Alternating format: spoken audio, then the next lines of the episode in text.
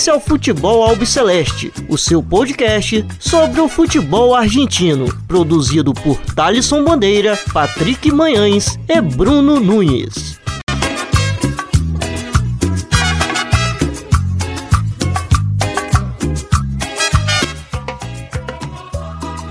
Salve, salve a todos vocês que acompanham o podcast do Futebol Albiceleste. Estamos aqui mais uma semana para falar sobre o futebol argentino.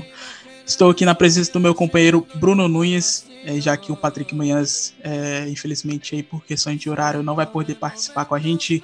Bruno, é, como que você está aí? Bastante coisa para a gente estar tá comentando aqui no episódio de hoje. Fala, Thalisson. Fala, amigo e amiga ouvinte. É, prazer estar aqui mais uma vez em mais um episódio. E hoje é um episódio muito especial, especialíssimo. É, temos vários convidados, né? E, mas também a ocasião pede, né? Libertadores, clássico de Avejaneda. Então, é, espero que o pessoal goste bastante desse, desse nosso episódio de hoje. É um episódio mais que especial.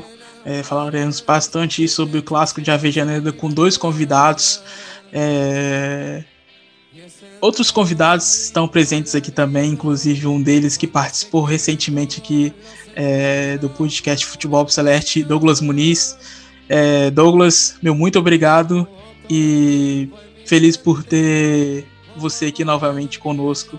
E bem recente, né? Nem precisou esperar tanto assim. Opa, Thalisson, salve, salve, Thalisson, Federico, Célio, meu caro camarada Bruno e Gabriele, salve a todos os ouvintes. Um prazer enorme uh, participar mais uma vez do Futebol Biceleste. Vamos nos debruçar sobre muitos assuntos e aguardo também novos convites futuros para novas pautas. Estamos aí também para isso.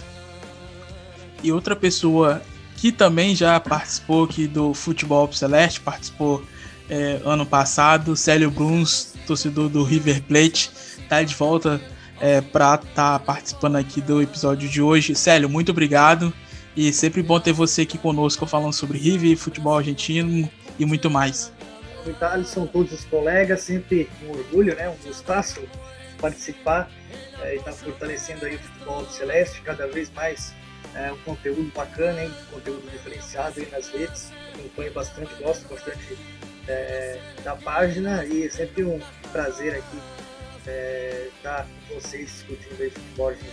Bom, e por último, é, com um imenso prazer que eu apresento é, os nossos dois convidados mais que especiais que vão estar tá comentando sobre o clássico de Avejaneda de amanhã. É, primeiramente o Federico Tomeu, é, do Raci Banicos, que participou aqui com a gente é, em outras ocasiões por áudio e agora está presente aqui. Federico, muito obrigado e seja bem-vindo. Olá, muito boas noites a todos. Muito contento de estar participando novamente acá.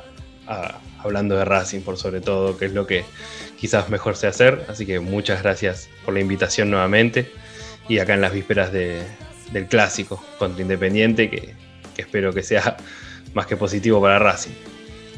E por último, a Gabriele Martinez, que participou do nosso último episódio de 2020 e retorna aqui é, mais uma vez. Gabriele, muito obrigado.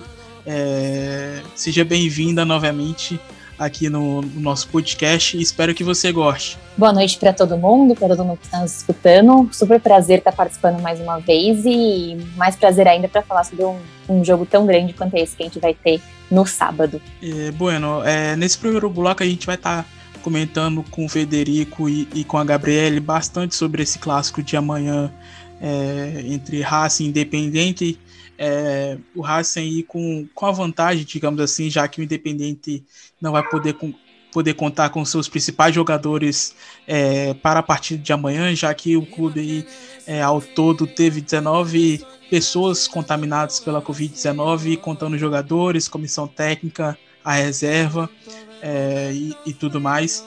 E a gente vai estar tá aqui é, falando um, um pouco sobre o clássico que acontece amanhã. É, bom, eu quero saber primeiro é, do Feder é, o que, que ele espera é, da, da, partida de amanhã, é, já é, visto que o seu rival é, não vai contar com os seus principais jogadores é, para, para o duelo e quero saber dele se isso é uma vantagem ou não para o Racing na partida. Y primero, todas estas noticias venían siendo bastante en contra de, de Independiente en estos últimos días, con, con tres titulares que, no iban a poder estar, algunos otros de, que, que son normalmente suplentes, eh, y por sobre todo con el cuerpo técnico. Pero la realidad es que Racing tuvo noticias muy similares. Al principio de la semana se supo que, que Soto, que es un jugador que viene siendo suplente, su mujer dio positivo a coronavirus, por ende él está aislado por contacto estrecho. A eso se le sumó que hace unos días a Ignacio, Piatti también se lo diagnosticó con coronavirus positivo. Él sí venía siendo titular y, había sido un jugador más que determinante en los últimos partidos por su experiencia y por su manejo de, de juego.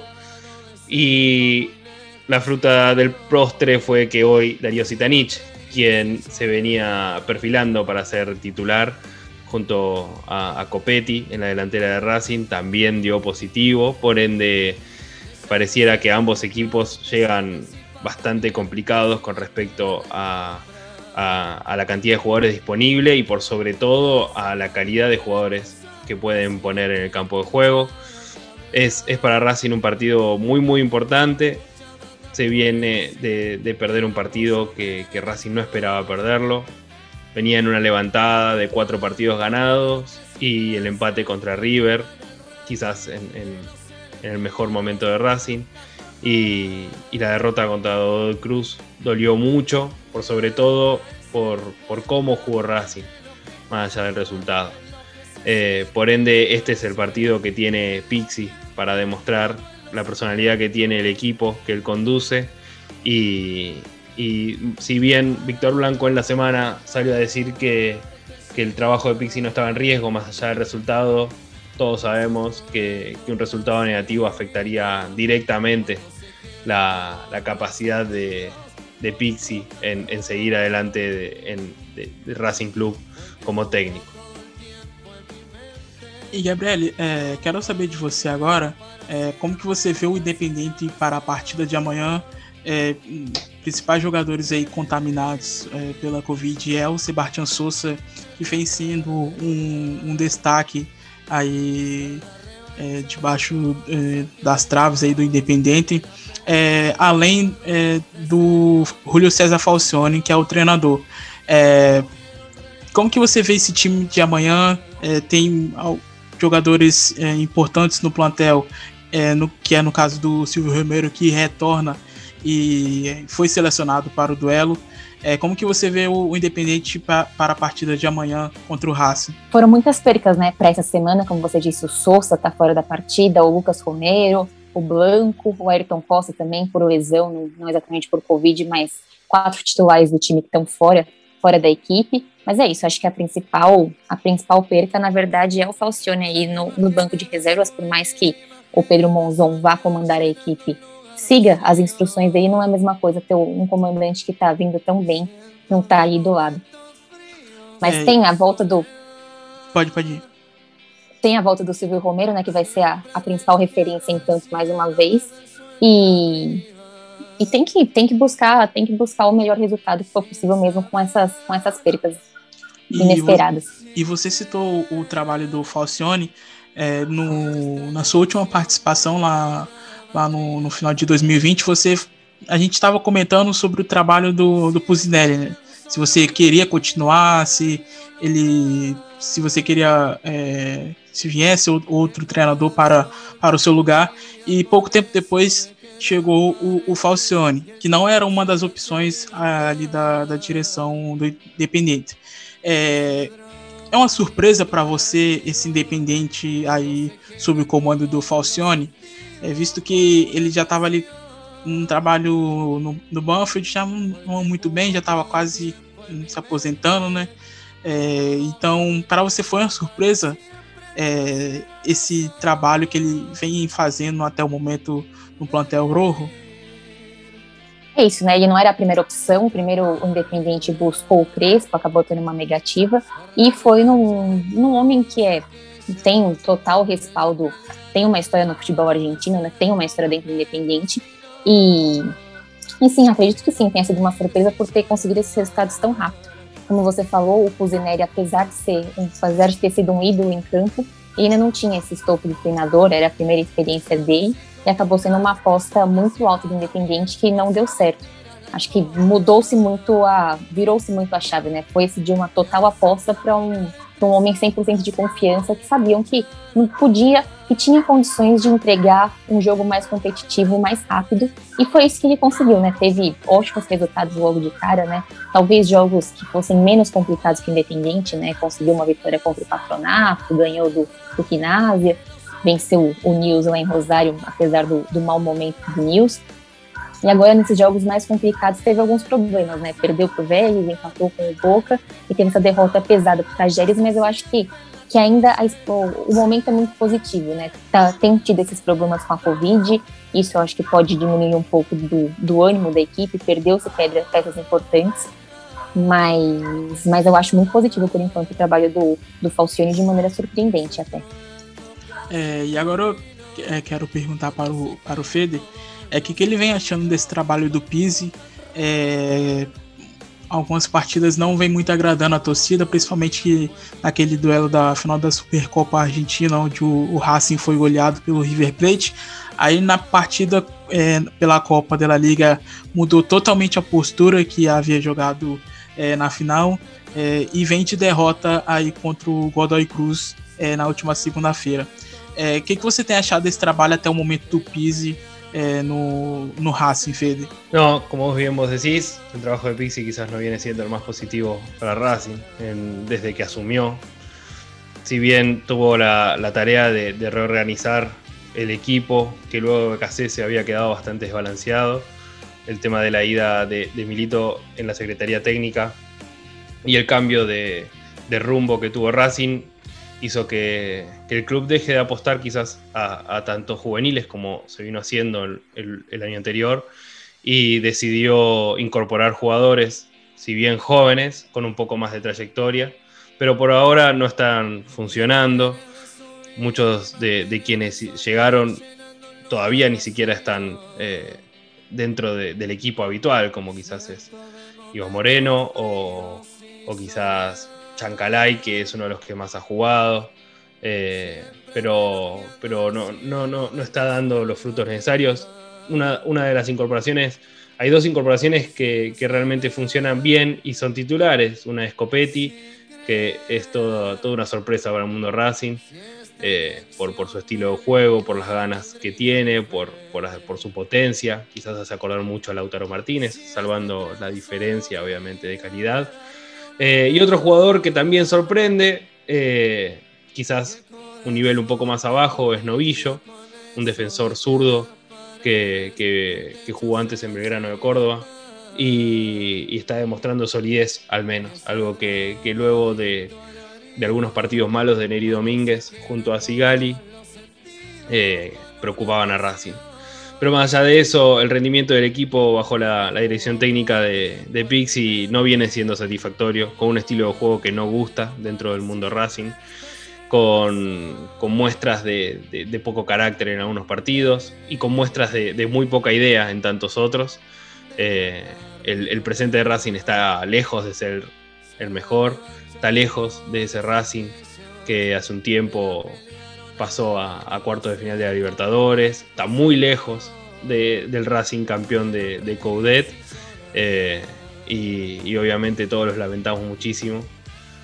Todo, todo el mundo Racing quiere que, Pixie triunfe, obviamente, y que el partido contra Independiente sea una forma de, despegue, de, generar tranquilidad de trabajo y, que por fin muestre un estilo de juego, algo que también está carente en, desde que asumió porque algo, algo bastante grave que tiene Racing es una falta de identidad actual, que, no se sabe bien a qué juega, no sabe si, si cuando ataca, ataca bien, no sabe si, si, siempre intenta mantener eh, la pelota, algo que quizás hizo contra Godoy Cruz, teniendo mucha tenencia de pelota, generando bastantes ocasiones de juego, pero no siendo un equipo peligroso.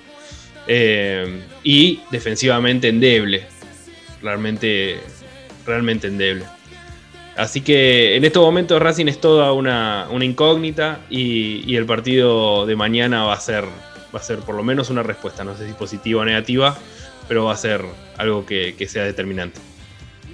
É, e também queria saber de você, o Dário Civitanite tinha voltado na partida contra o Godoy Cruz, inclusive é, fez um dos gols é, da Academia na partida. É, ele não vai poder jogar porque testou positivo hoje para a Covid-19 e queria saber de você se o Enzo Copete pode resolver os problemas do Racing lá na frente ou não. Citanich, luego de, de estar dañado físicamente, eh, pudo ingresar contra Godoy Cruz después de varios, varios partidos sin poder jugar y demostró que, pese a, su avanzada edad y, su deterioro físico, la realidad es que sigue siendo un jugador con una calidad totalmente diferente.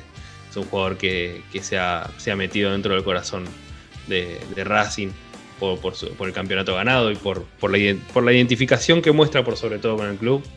Eh, y, se perfilaba a ser delantero titular en este partido contra Independiente. Parte de, las pruebas era ver cómo, cómo, de alguna forma liberaba a Copetti de ciertas responsabilidades que está teniendo, que quizás lo, lo, frenan. Copetti en estos partidos fue el encargado de pelearse contra los defensores, de hacer espacios, de pivotear, de bajar, de llegar al área, todo junto y quizás es demasiado, claramente es demasiado.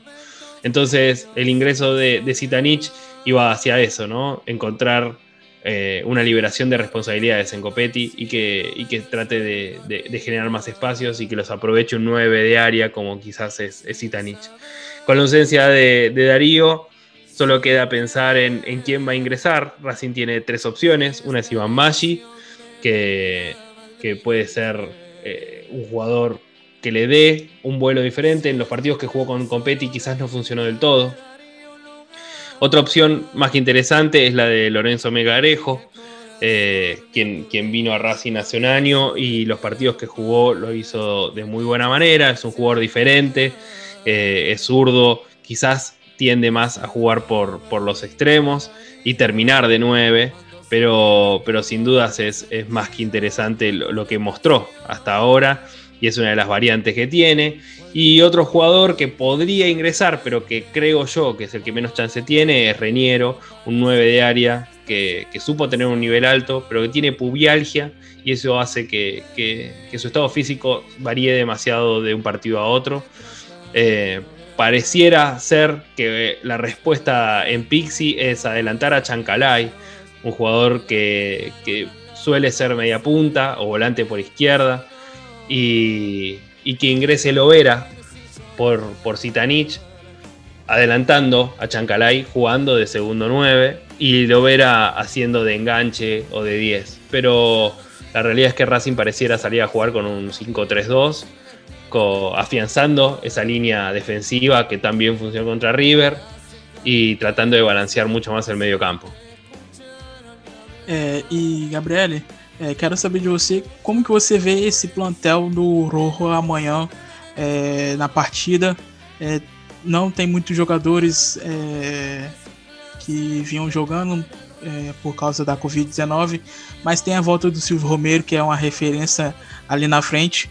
É, como que você acha que o, que o, o, no caso o Pedro Mozon, que é auxiliar do Falcione, vai estar acomodando o time ali na frente, mas o Falcione com certeza vai estar passando as informações é, de casa.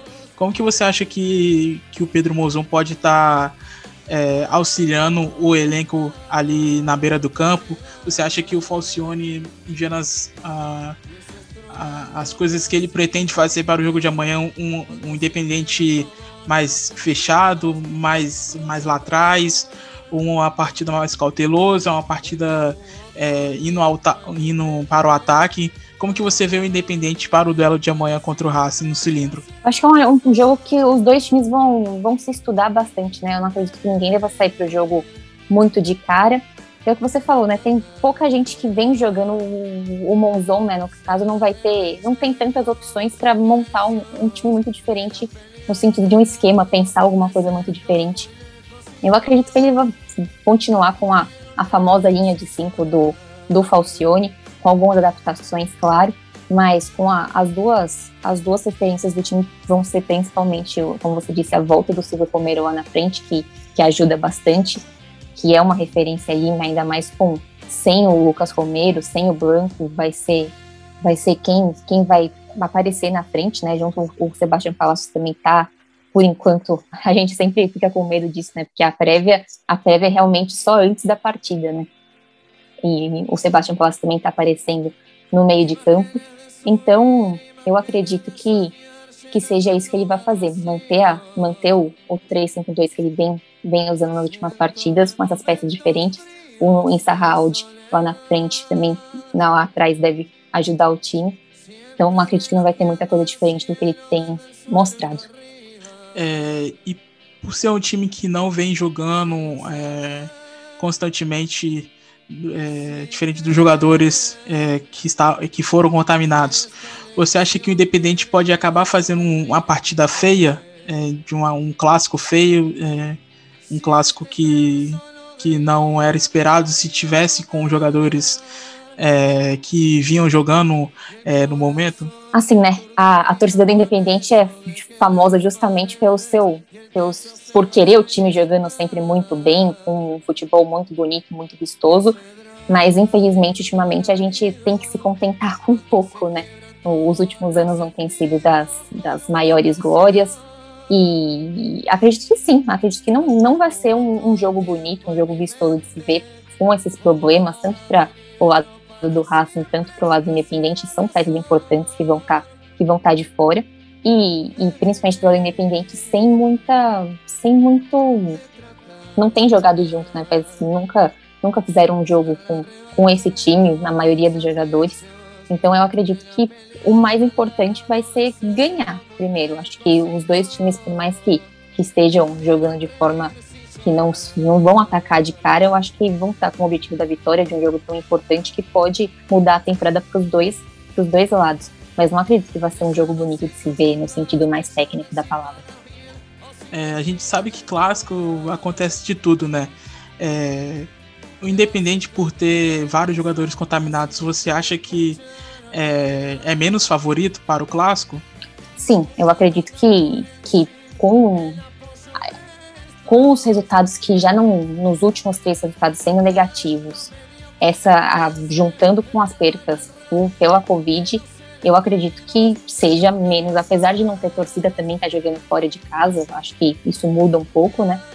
E eu acredito que o, o Racing tenha um pouco de favoritismo, mas não muito também. Acho que é uma partida bastante igual. É, Fede, é, visto esse, esses problemas que tem acontecido no vizinho, é, apesar da, das últimas partidas que o Racing é, vem jogando, você acha que, que é, o, a La Academia é favorita para o duelo de amanhã ou, ou não tem nada disso? No, yo creo que en los clásicos casi que no hay favoritos, porque los partidos así son tan especiales que que, ambos equipos siempre dan un plus, ¿no? Dan un extra. Y entonces no siempre cuenta demasiado los partidos anteriores. Eh, es más, eh, hoy los dos equipos llegan luego a una derrota y luego una derrota bastante fea, ambos. Independiente viene para con Talleres jugando realmente muy mal y Racing, ya lo he dicho, viene de perder un partido muy feo contra Godoy Cruz. Eh, a eso se suma que que el equipo no está del todo formado. Hasta el día de hoy no se sabe, hasta el día del momento, en este momento en que estamos grabando esto, no sabe, Racing no sabe bien cómo va a salir ni a formar, ni quiénes son los jugadores titulares. Entonces Racing no viene en, un gran momento. Eh, quizás, quizás está favorecido porque los jugadores que, Racing, que, Independiente pierde por, por estar eh, con COVID son un poco más importantes en el 11 inicial que presenta Independiente. En el caso de Racing, Piatti quizás es el, que más se va a notar, o Sitanich, pero tiene con quién reemplazarlos. Em, pero es complicado, realmente va a ser un partido muy difícil. Está anunciado lluvia para ese momento, así que quizás veamos un partido veloz, con, mucha fricción, con, con, la pelota muy disputada en el medio campo. Eh, no creo que Racing salga a atacar tanto desde el primer minuto, quizás espere, quizás se organice y empiece a mostrar un poco eh, la fortaleza defensiva como para ganar la pelota y empezar a, jugar un poco más. Yo personalmente no creo que Racing sea, sea el favorito, pero, pero sí quizás tiene un poco de ventaja por, por, cómo viene. En el caso de Independiente quizás la, baja del técnico es sensible hasta anímicamente para el, para el plantel, eh, pero, pero de todas formas todos, todos los que somos de Racing estamos muy esperanzados en que este sea el partido de quiebre en la era de Pixie y, de acá todo sea un poco mejor. Eh, Bruno, Célio e Douglas, vocês querem fazer algumas perguntas para o Federico e, e para a Gabriele? Eu vou perguntar para o Federico justamente sobre é, o DNA do Racing, né, o ADN que com o Pise é, ele acabou saindo de um caminho que vinha desde o, desde talvez o Diego Coca, passando pelo, pelo próprio BKSS, passando também pelo Chacho Koudé e o Pise até pela pelo que a gente viu na seleção chilena, na própria seleção da, da Arábia Saudita no, no Mundial e outros trabalhos até no, no São Lourenço, Valência é que ele não é um, um ofensivo, né? Ele não tem essa talvez essa identidade ofensiva que nem os seus anteriores. Então eu queria saber mais ou menos como como que ele vê por ser de um meio partidário essa mudança de, de rumo do Racing Club. Sí, me parece que el análisis que haces, Bruno, es, es acertado. Racing viene de un proceso muy diferente al que vive ahora. Con Diego Milito en la Secretaría Técnica y con un trabajo integral que, hacía que, Racing tenga una identidad. Eh, y, por sobre todo con, el estilo de juegos de los técnicos. Quizás no tanto Coca, que, si bien el equipo era ofensivo, pero de, quienes lo sucedieron era el menos ofensivo, ya que Coudet logró un Racing eh, mucho más principal, mucho más protagonista, eh, con, altísima tenencia de pelota, con, mucha recuperación eh, en, campo contrario, con mucha presión. Y algo muy similar hizo Becasese el tiempo que estuvo en Racing, pero el proceso fue interrumpido por, problemas internos del club entre, entre la Secretaría Técnica comandada por Milito y los Scouts eh, y, y, la sede, ¿no? especialmente con Torres el, quien es el, presidente del fútbol amateur, y con Jiménez, eh, quien es el vicepresidente de Racing. Eso estalló en, la salida de Diego, eh, anunciada en, la Copa Libertadores anterior. Y eso, eso hizo un cambio de paradigma en el equipo y, por sobre todo sorprendió la contratación de Pixie. Acá en Argentina no, se tiene tanta buena estima de, y, tampoco gran recuerdo de, Pixie como técnico como bien vos decís, quizás su mejor momento. Fue en Chile o en San Lorenzo, en ambos salió campeón, pero ninguno mostró un estilo de juego similar a lo que venía haciendo Racing, al contrario, un, estilo de juego mucho más defensivo y, con, mucha menos muestra de, ese, candidato que quizás busca eh, el pueblo de Racing. Eh, y eso se vio bastante eh, reflejado en los partidos que ya dirigió, Racing no es ese equipo ofensivo, Racing no es ese equipo que, sale a buscar la pelota en campo contrario. Muy, muy por fuera de eso, es un equipo con, notas mucho más defensivas. Eh, y, la verdad es que sorprende. Sorprende la elección de Capria, quien es el actual secretario técnico de Racing, un exjugador eh, y enganche del club. Y no está siendo del todo satisfactorio el trabajo de, de Pixie en Racing. Durante la semana Víctor Blanco aclaró que, su trabajo no está en peligro, pero bueno, la realidad es que este partido contra Independiente va a ser, va a ser determinante para, lo que sea su futuro. Sally Douglas, é... vocês querem fazer uma pergunta? Eu quero fazer para a Gabriele é, sobre expectativa em relação ao trabalho do Falcione com os garotos, né? Pois, enfim, o futebol argentino vive uma situação econômica, aliás, o país vive uma situação econômica que não é das melhores há algum tempo, isso se reflete na possibilidade de, de captação de jogadores por parte dos clubes em relação a potenciais contratações e a dificuldade de manter os jogadores no país. Eu queria saber dela, a expectativa dela em relação ao aproveitamento de jovens pelo Falcione, já que vem com um trabalho anterior no Banfield, aproveitando, com, aproveitando garotos e que vem dando frutos lá no, no clube de Florenço Sola e o que ela imagina em relação ao aproveitamento dos garotos no Independiente com Falcione. Acredito que sim, é um bom caminho, como você disse, pelo momento de não poder fazer grandes contratações. Acho que o, o grande problema nisso, né, é que às vezes é complicado de segurar esses jogadores, né? A gente sabe que no, no mínimo, no mínimo brilhareco que cada um tem, eles já têm propostas de fora. Independente acabou de, de perder o Alan Franco, né, um dos jovens remanescentes da, da conquista de 2017 da Sul-Americana, foi pro para o Atlanta United, foi para a MLS, que é um dos, dos principais destinos de jogadores argentinos hoje em dia. Muitos têm saído direto da, da Liga Argentina para a Liga Estadunidense. Mas o Independente tem bons nomes, né? Então a gente estava comentando aqui um pouco antes de começar o programa, a gente falou do Alan Velasco, que é uma das, das joias que tem a equipe hoje em dia, que tem sido pouco aproveitado ainda, mas tem seus momentos no clube, pode ser, a torcida pede muito por ele eu acho que sim, é um dos bons caminhos que o Independente tem para para montar o seu time e o, o Falcione é um dos homens mais indicados para fazer essa transição. Célio, você quer mandar alguma pergunta? Pode ficar à vontade. A pergunta era do, do Velasco, né? Da outra, outra vez já, mas ela já, já respondeu. Bom, e para finalizar esse assunto, é, de bate-pronto, é, quero saber do, do Federico é, na lata é, o placar de amanhã. Não entendi nada, desculpa-me. O, o, o, resultado de amanhã, se você acha Marcador. que o Racing vai... ¿Cómo? El pronóstico del partido. El pronóstico del partido. Muchas gracias, Elio. Eh, la realidad es que yo personalmente espero, obviamente, que Racing gane. No creo que sea el candidato principal. Creo que, que, que va a ser complicado. Va a ser, un equipo, va a ser un partido muy especial y muy complicado. Muy especial por las circunstancias de, en las que venimos hablando hasta ahora.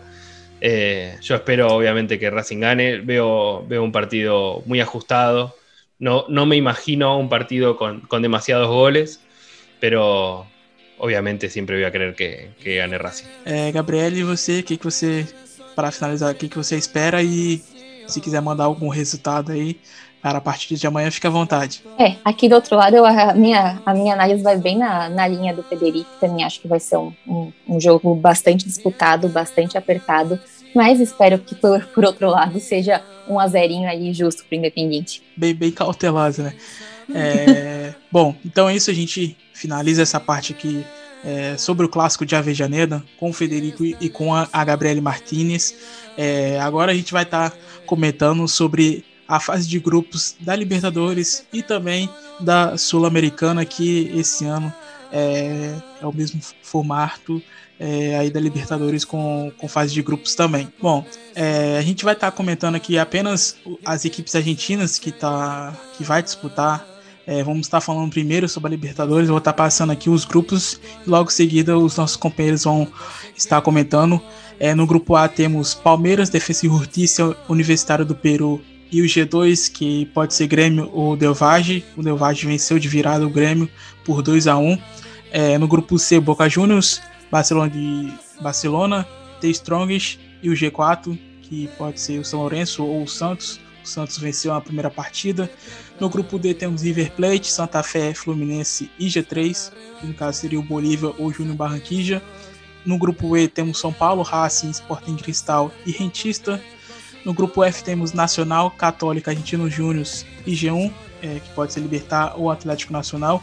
E no grupo G temos Flamengo, LDU, Vélez e União é, La Calera. Bom, Bruno, é, quero saber primeiro de você o que você acha desse grupo A aí entre Palmeiras, Defensa, Universitário e esse G2 que pode ser Grêmio ou Delvage. Eu acho que é um grupo bem complicado, Thales, porque tem o atual campeão, tem o Defensa e Justiça, que eu ainda acho que precisa pegar um. Talvez o. É, a mão aí do BKSS. Ele ainda tá, tá evoluindo esse time aí de Florencio Varela. Então eu vejo defesa com condições, assim, mesmo Palmeiras. É, eu acho que o Del Valle seja um time que complique mais as coisas que o Grêmio, tanto para os brasileiros quanto para os argentinos. Então acho que vai ser bem. Vai ser bem justo aí quem passar, né? O universitário acaba sobrando um pouco. Ele veio de um ano péssimo no campeonato peruano.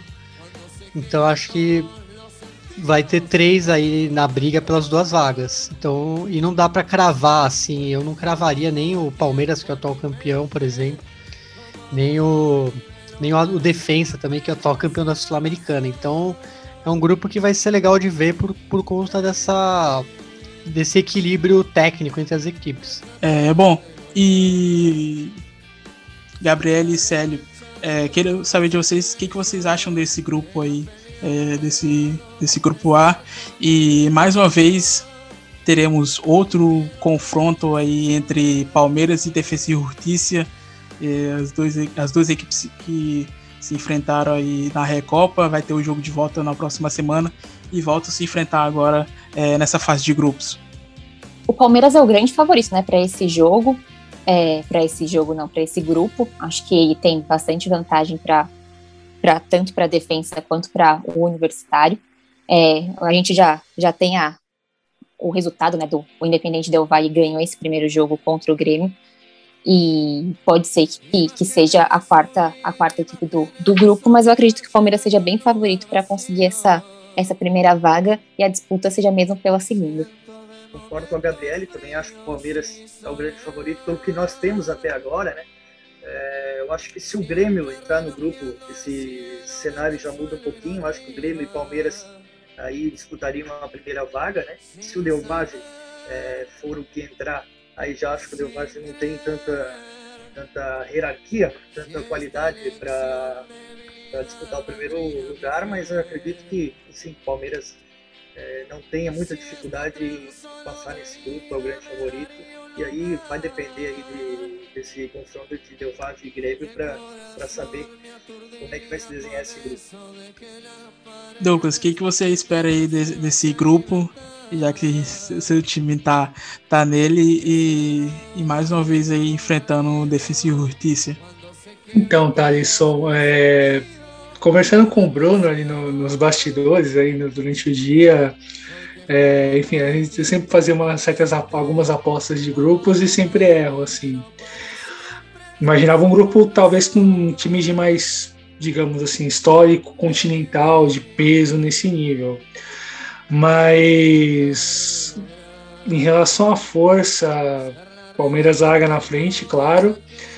Uh, não só por ser o atual campeão por ter mantido a base e, e mais tempo de trabalho com a Abel, a gente pode ver novas coisas interessantes olhando pela perspectiva do palmeirense em relação ao que o time pode apresentar em campo. Pesa, claro, uh, algumas algum, de repente algumas alguns jogadores que poderiam vir, algumas opções que poderiam enriquecer o plantel, mas que não virão também por força da situação financeira que não é das mais interessantes, pensando no contexto da própria pandemia as dificuldades de arrecadação como um todo. É, mirando no, no, que pode vir da fase pré entre Grêmio e Del Valle,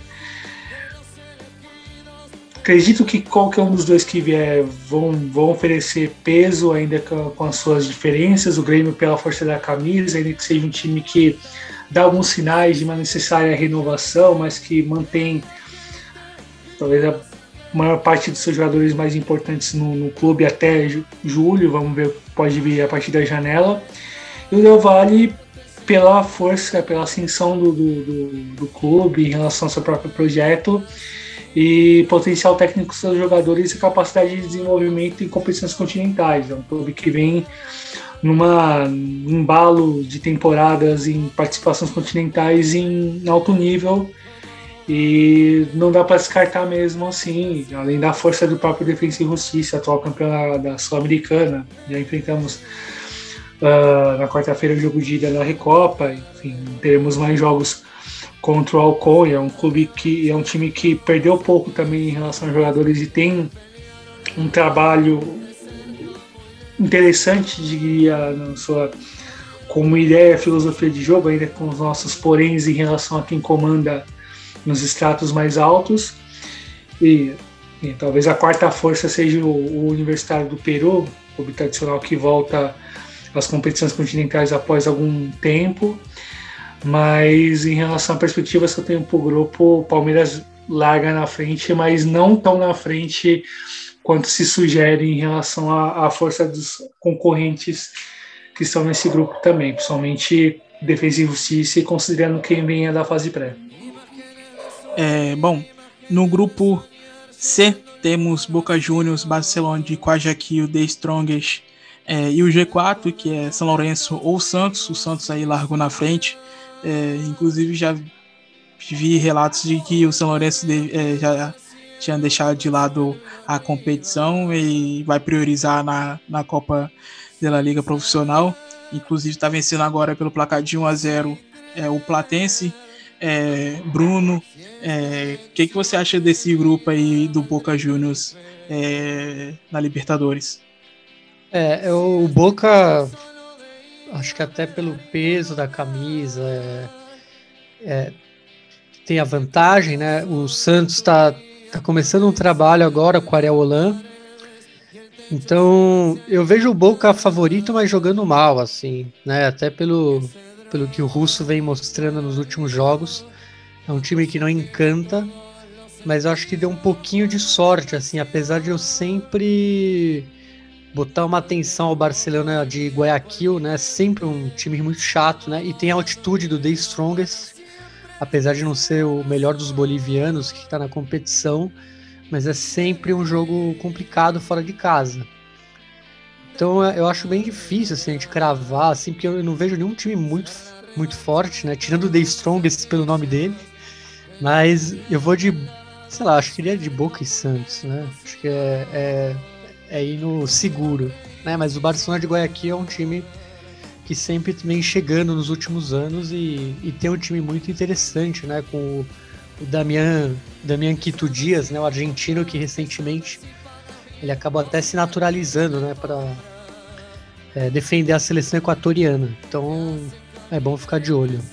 É, para você o Santos já está classificado, já encaminhou sua classificação nesse grupo?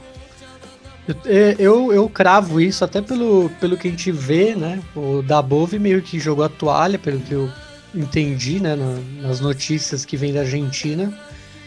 E, e mesmo se ele classificasse, que eu, acho, eu acharia muito improvável, é, esse São Lourenço não, não me agrada de jeito nenhum. Não, não, não empolga. Então eu não botaria nem, nem com esse. Eu acho que eu botaria o Barcelona de Guayaquil passando em segundo. Então. Na, na Argentina, tô chamando o Diego da Bove de da Boba agora. Não sei se você tá sabendo. Eu vi, eu vi. eu vi. É, Douglas, Gabriel e Célio, o que, que vocês acham aí do, do Boca Juniors nesse grupo C? Ah, em relação ao grupo, acho que pro Boca vai pesar muito ah, a resposta do elenco em relação às demandas da torcida e principalmente do trabalho do Russo, porque a sensação em alguma medida é de que há, um, alguns sinais de esgotamento, talvez que, o time, que esse grupo, esse elenco não consiga oferecer muito mais do que a gente viu na temporada passada, no caso da temporada 2020-2021, digamos que terminou uh, em, em janeiro, digamos, né? Por conta das, da própria dificuldade do time apresentar coisas novas, do time conseguir ser competitivo em jogos mais de, de mais peso e pesou muito essa sensação no jogo contra o Santos na Libertadores e talvez esse em alguma medida tocou fundo lá dentro do clube, é, mas plantel para ir bem na, nessa fase inicial tem, é, ainda que para as fases mais agudas você vai precisar de jogadores de mais hierarquia e, e, e poder de fogo na frente para não depender do Tevez. Uh, sem um salve machucado é uma perda importante, ainda que Cardona seja um jogador ali capaz de, de tomar as rédeas no meio de campo e fazer o time jogar. Uh, num grupo que oferece as suas dificuldades, uh, um pouco pela altitude, mas também por alguns trabalhos que tem uma sequência, o caso do Barcelona, que mantém o mesmo treinador que o Fabian Bustos, campeão no passado com o clube e que segue no comando com a mesma base, que pode de repente brigar um pouco mais do que brigou na temporada passada pela classificação para fazer um bom papel. O The Strongest, ainda que seja uma, uma equipe que corre, corra por fora na Bolívia, é um time de camisa e de peso e importância no país e que, ainda que não tenha tantas aspirações para uma vaga de fase final, um time ainda que se respeite, mesmo considerando a força e o favoritismo, favoritismo do Boca em relação a ele. E quanto Solanes e Santos, uh, Santos que dá bons sinais de, nesse começo de trabalho com o Lan, é, esse tempo de parada ajudou o, o treinador argentino a trabalhar mais com o elenco, a pensar soluções, e a gente viu o resultado disso em campo no jogo de terça-feira contra o Cuervo, e vai muito forte para a volta, caso consiga confirmar a classificação. Para além dos garotos, você tem um trabalho coletivo ali muito interessante. E o São Lourenço ainda, ainda tateia, o Diego da Bova ainda tateia algumas algumas alternativas, algumas soluções aqui no elenco. É, mudou com alguns jogadores, teve algumas saídas importantes, algumas chegadas que podem oferecer muito alguns setores do time em campo, mas ainda ainda falta encaixe. Esse encaixe talvez exija mais tempo, talvez a diretoria não ofereça para Diego caso vá para a fase de grupos, caso vá diretamente à Sul-Americana, caso eliminado. E mas falando a nível geral, o aparece como o favorito maior no grupo.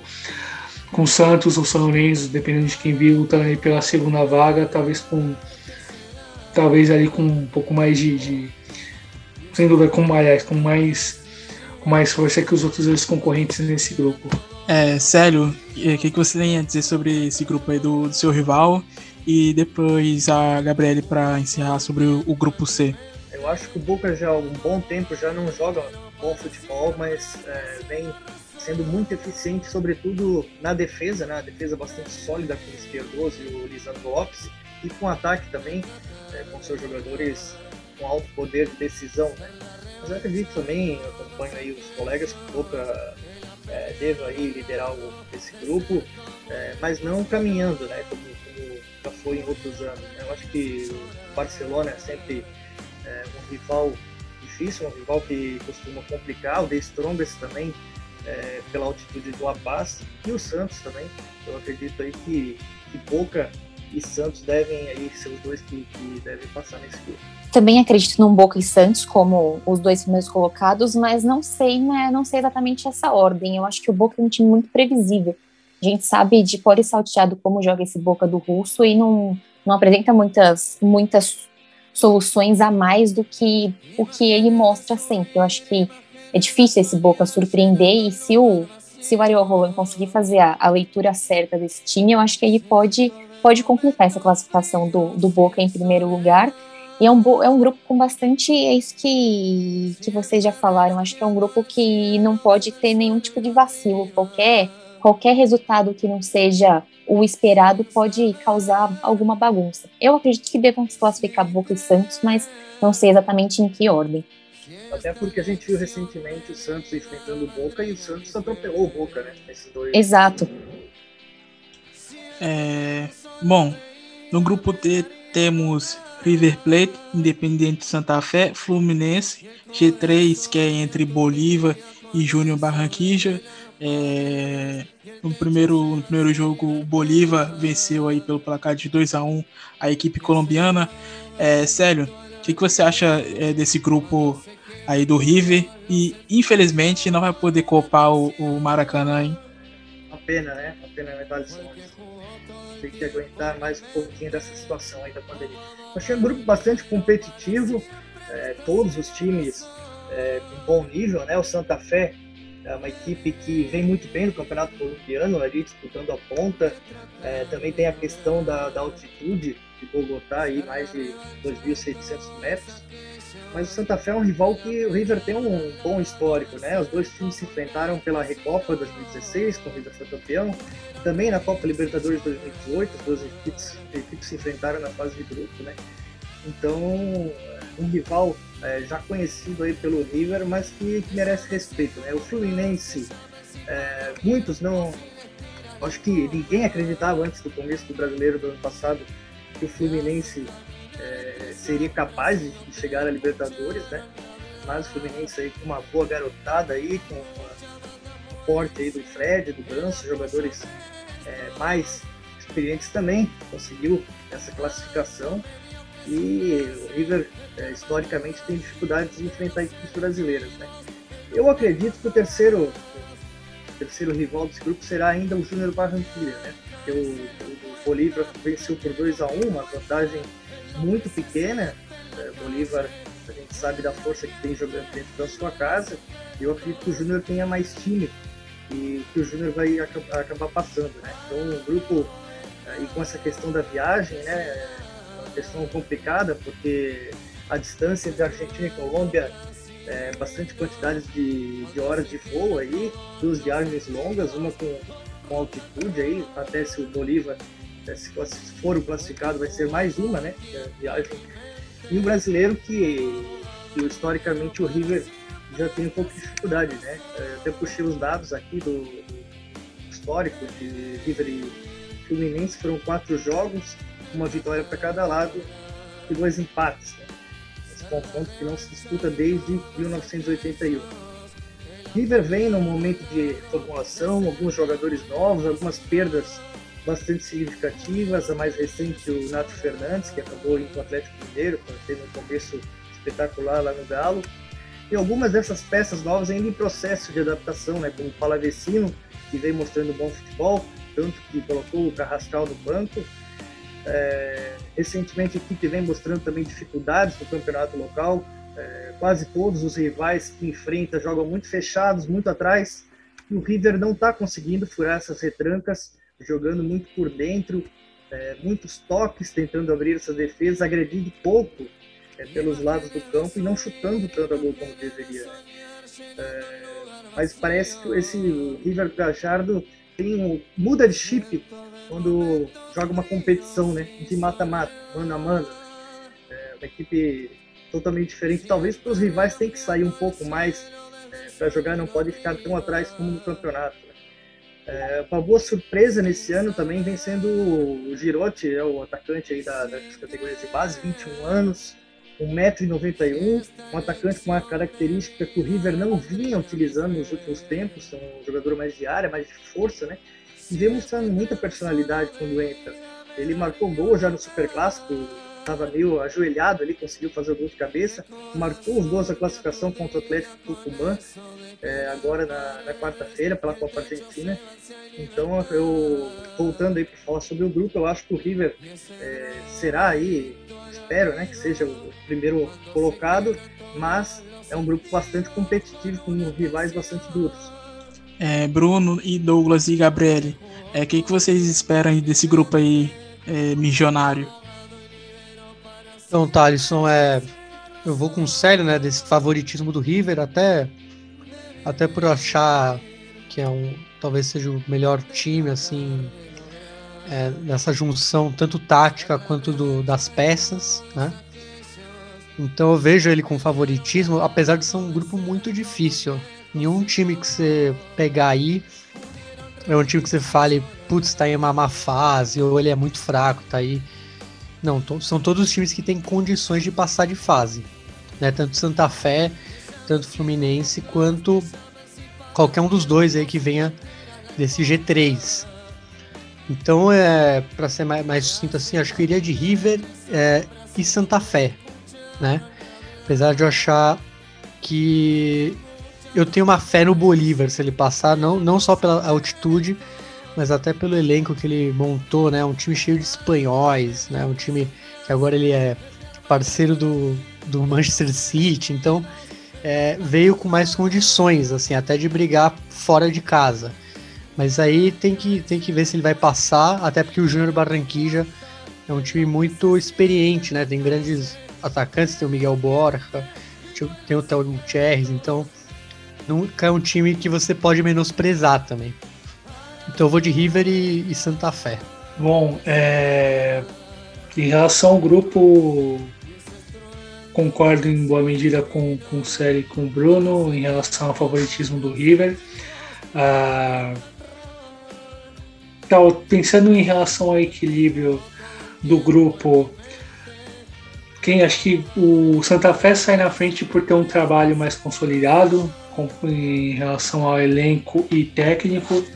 Uh, o trabalho do Harold Rivera que precisa ser bem observado no clube que ajudou a recolocar o time na, na, nas fases mais altas do Campeonato Colombiano, colocou o time para brigar em cima no passado.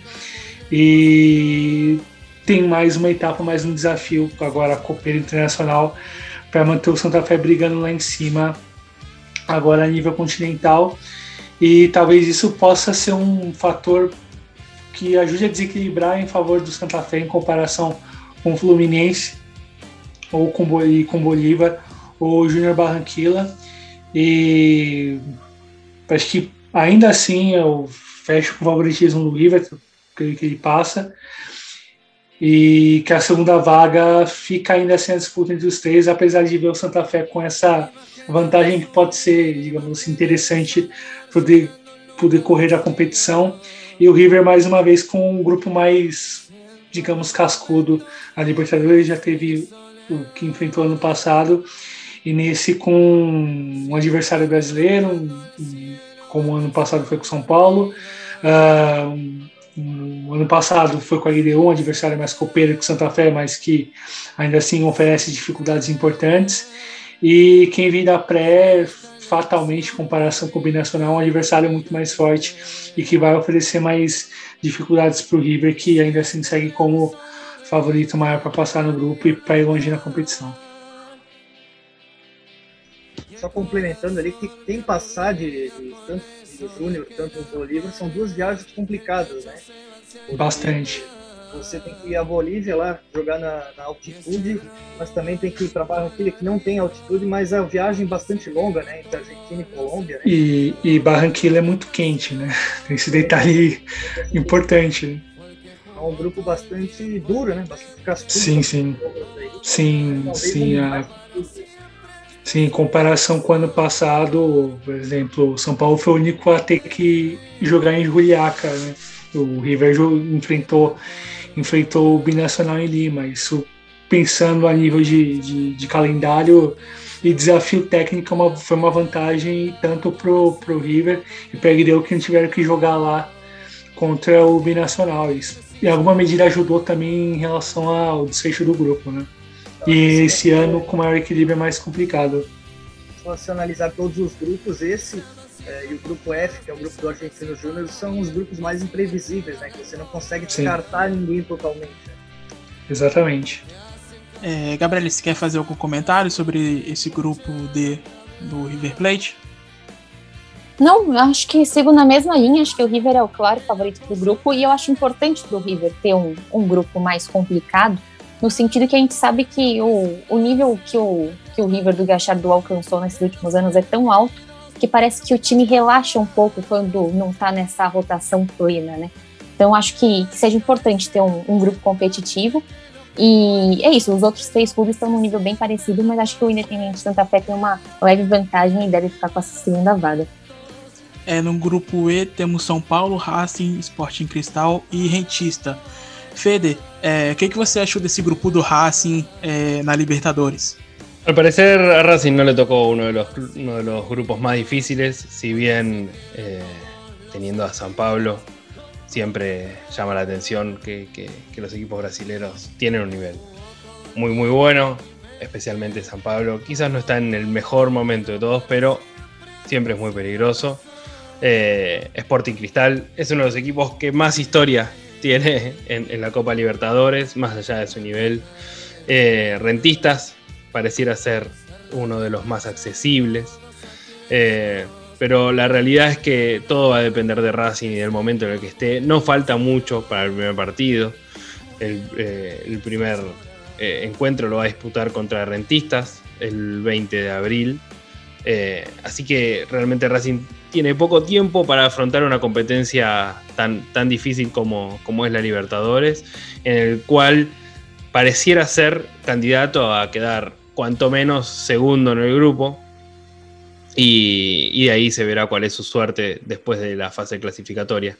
Pero de, obviamente el equipo más difícil es Sao Paulo, Sporting Cristal y, Rentistas, ¿no? En, ese orden. Y, Racing debería tener la calidad y, la jerarquía como para pasar a, segunda fase de Libertadores.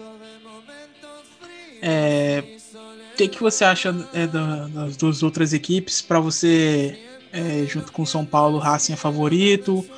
É, o Rentista aí que perdeu o seu treinador é, para o Nacional. É, o São Paulo que vem de um trabalho novo com, com o Crespo. É, você acha que as outras duas equipes pode complicar o Racing na fase de grupos ou não? Sí, sí, claramente puede, puede ser complicado. Racing no está viviendo su mejor momento, ni, ni el momento más estable, como lo hablábamos antes. Eh, el tema del clásico contra Independiente va a ser, estimo yo, bastante determinante en cuanto serán los próximos partidos. Y como bien vos decías, ¿no? Eh, San Pablo con Crespo adelante eh, como, como técnico y Crespo teniendo el antecedente de haber sido campeón de la Copa Sudamericana con, Defensa y Justicia. En el caso de Rentistas, que el técnico dejó de serlo y pasó para Nacional, eh, eso quizás favorece ¿no? a no continuar con, la campaña que lo llevó a clasificarse a Libertadores. Pero algo muy parecido le pasó a Racing, que se clasificó a la Libertadores bajo otro comando, bajo otro técnico, bajo otro estilo de juego. Y hoy Racing pareciera ser casi que otro club de aquel que se clasificó para Libertadores. Eh, yo si bien creo que, Racing tiene muchas chances de pasar a, segunda fase y que ni Sporting Cristal ni Rentistas sean, sean equipos que lo saquen, eh, realmente no está nada asegurado para el club de Avellaneda. Bruno, o que, que você achou desse grupo E aí do, do São Paulo, Racing, Sport Cristal e Rentista? Eu vejo com muita incógnita é, porque o trabalho do Crespo a gente viu muito pouco ainda no São Paulo. Né, eu, eu gosto do, do, que ele mostrou ali em Florencio Varela, só que como é outro país, outra língua, sabe, a gente só tem essa experiência mais do paulistão, então acaba que a gente não sabe direito em que nível as coisas estão. E esse grupo, e até pra, é, pela imedi, é, ser muito próximo o começo dos jogos, eu acho que a gente pode ver alguma, alguns tropeços de São Paulo. E, e o Racing, do jeito que joga com o, o Pizzi, é, também me preocupa, né? Por ser um time que eu vejo com poucas ideias, apesar de, de gostar das peças né, que compõem o time. Só que parece que o, o Pizzi está em outra toada. E por outro lado, o Sporting Cristal é um time que, por exemplo, eu gosto muito né, do Roberto Mosquera. É, ele é o. Ele teve a, a grande dádiva de fazer o binacional campeão né, do campeonato peruano há dois anos atrás, né? Ele, e agora ele, ele é o campeão com o Sporting Cristal. É um time que perdeu seu artilheiro histórico, né? O, o Ema Herrera, né? O Emanuel Herrera que acabou indo para o Argentinos Júniors. Então também é um time que a gente não sabe bem. É, eles botaram ali o Marcos Riquelme, né, que veio do Bolívar. É um jogador até similar, assim, uma mesmas características. E então é, eu vejo muito entre esses três clubes, assim. E eu, eu gosto do Sporting Cristal, porque eu acho que é o time com mais é, tempo de trabalho. E eu acho que ele pode complicar aí. E por fim, né, o Rentistas é um time que a gente acabou de ver, ele foi vice-campeão, né, mas ele o, o ápice dele foi a apertura do Uruguai, né, que foi a, aquela parte do ano é, não lembro se foi mais para não foi muito no final do ano, né, mas perdeu, já tinha perdido jogadores importantes, né? O Maximiliano Falcão foi pro Colo-Colo, que era um pilar da defesa. Agora a gente vê o Alejandro Capuccio indo pro, indo pro Nacional. E eu acho que talvez seja um time que perca ainda mais peças, né? Até pela, pelo ineditismo de ser um vice-campeão uruguaio, é um time pequeno.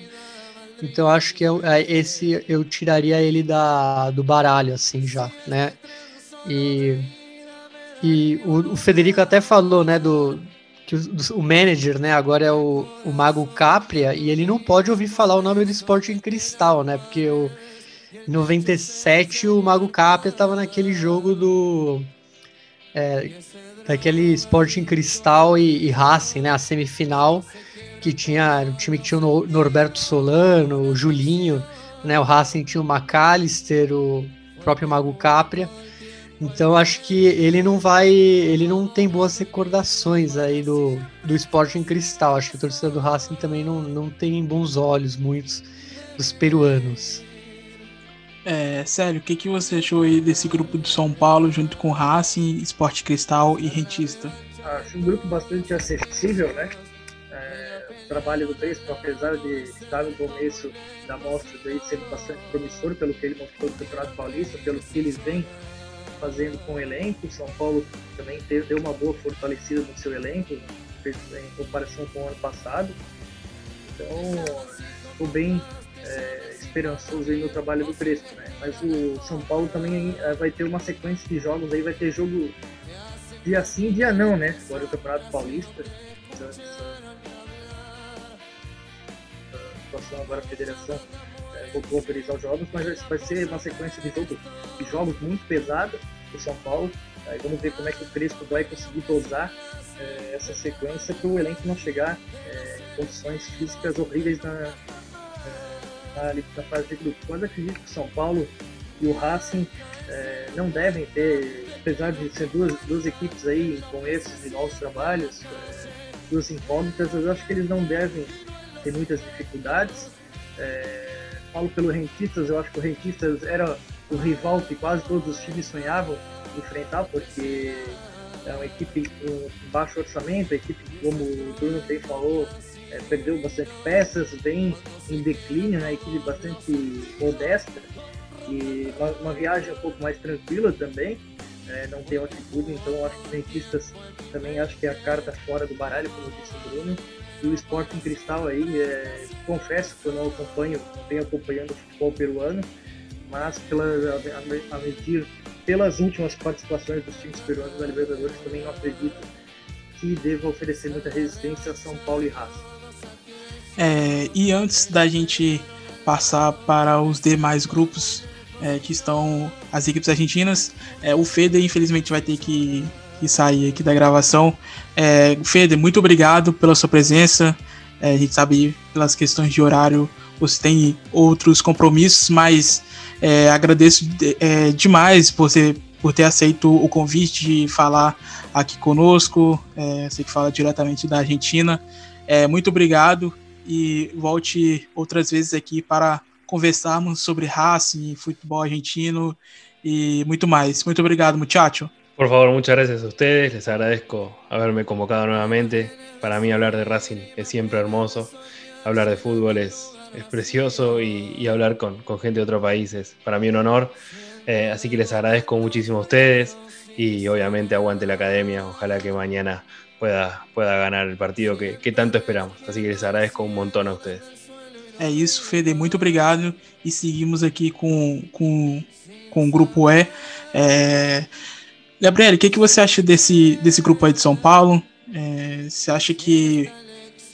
É, o que, que você tem achado desse trabalho do Crespo? Você acha que, que pode ser um, um, um grupo fácil ou não é, para o tricolor paulista na Libertadores? O trabalho do Crespo é bem promissor, né? Eu acho que ele já, com pouco tempo de, de São Paulo, ele já conseguiu dar uma cara pro time, né? Acho que, que tem, tem tudo para crescer e acho que pelo pelo clima negativo que estava em São Paulo, essa acho que trouxe uma esperança tanto para tanto para o torcedor, acho que se criou um clima bom em cima do trabalho do Crespo e que está conseguindo apresentar. Acho que é um grupo bem acessível para o São Paulo, né? Lógico que que com os traumas anteriores talvez se se dê algum tipo de, de medo para o torcedor São Paulino, mas eu acredito que deva passar, deva passar facilmente pelos, pelos três. Acredito que o Racing também fique com a, com a segunda vaga, mas acho que não deve mudar muito de São Paulo, líder do grupo, e o Racing na segunda colocação. É, para finalizar, Douglas, é, sua opinião sobre esse grupo E é, do São Paulo. Bom, Thalisson, uh, em relação ao grupo, é um grupo mais acessível para o São Paulo do que foi na temporada passada. O, como bem apontou a Gabriele, o trabalho do Crespo é promissor nesse começo, tem ideias interessantes, é, tá chegando alguns reforços que podem ajudar, ainda que talvez difira um pouco da característica do trabalho do Crespo que ele empregou no Defensa e Justiça, a ver como, como vai se desenvolver esse, esse trabalho nesses primeiros meses. É, em relação ao Racing, acho que vale a, ainda assim a esperar um pouco o trabalho do Pizzi se desenvolver, ainda que a necessidade dos resultados sejam maiores do que o tempo disponível para tal. Tem bons jogadores para conseguir desenvolver bem o trabalho, ainda que falte algumas coisas importantes em relação a espírito, mesmo como o Federico muito bem pontuou. O Cristal, o Bruno mencionou o trabalho do Roberto Mosqueira, que é muito positivo, enfim, treinador multicampeão no futebol peruano, e o Sporting Cristal que se reforçou nesse começo de temporada e arrancou muito bem na Liga Peruana, com três jogos e três vitórias em sequência.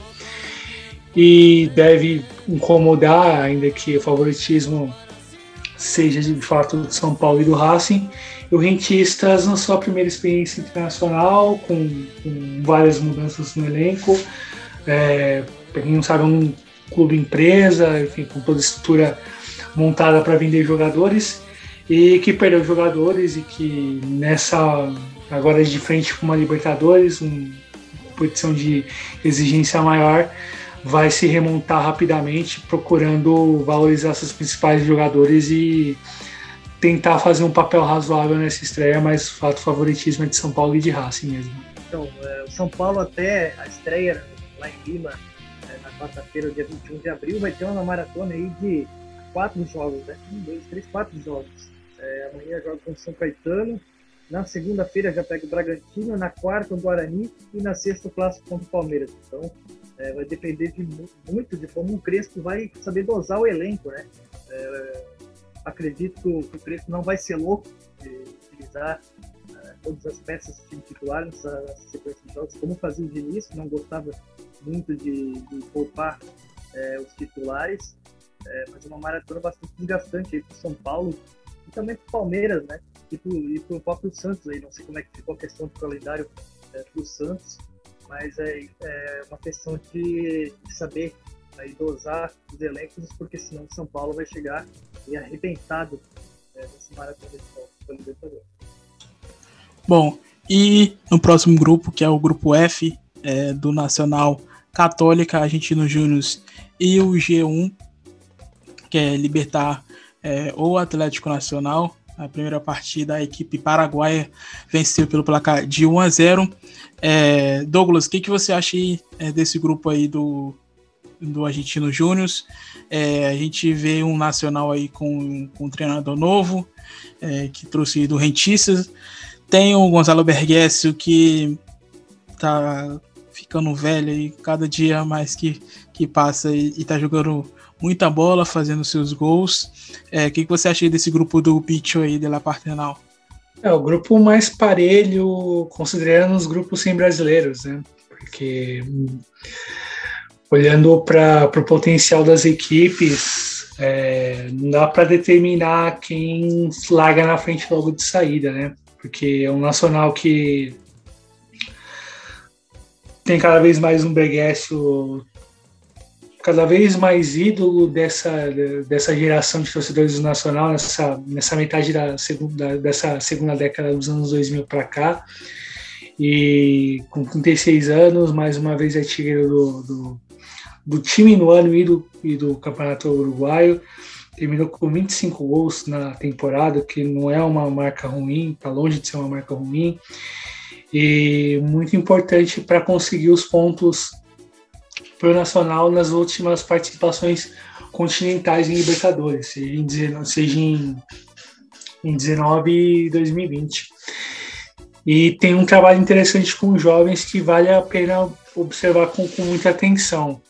Que, que agora o desafio vai ser com o Capucci, o seu primeiro grande trabalho, primeiro grande clube no país, né? Aqui teve como profissional um trabalho como técnico profissional apenas no rentista, num outro nível de, de exigência e o nacional a coisa vai para uma outra uma outra categoria, digamos assim, a nível uruguaio.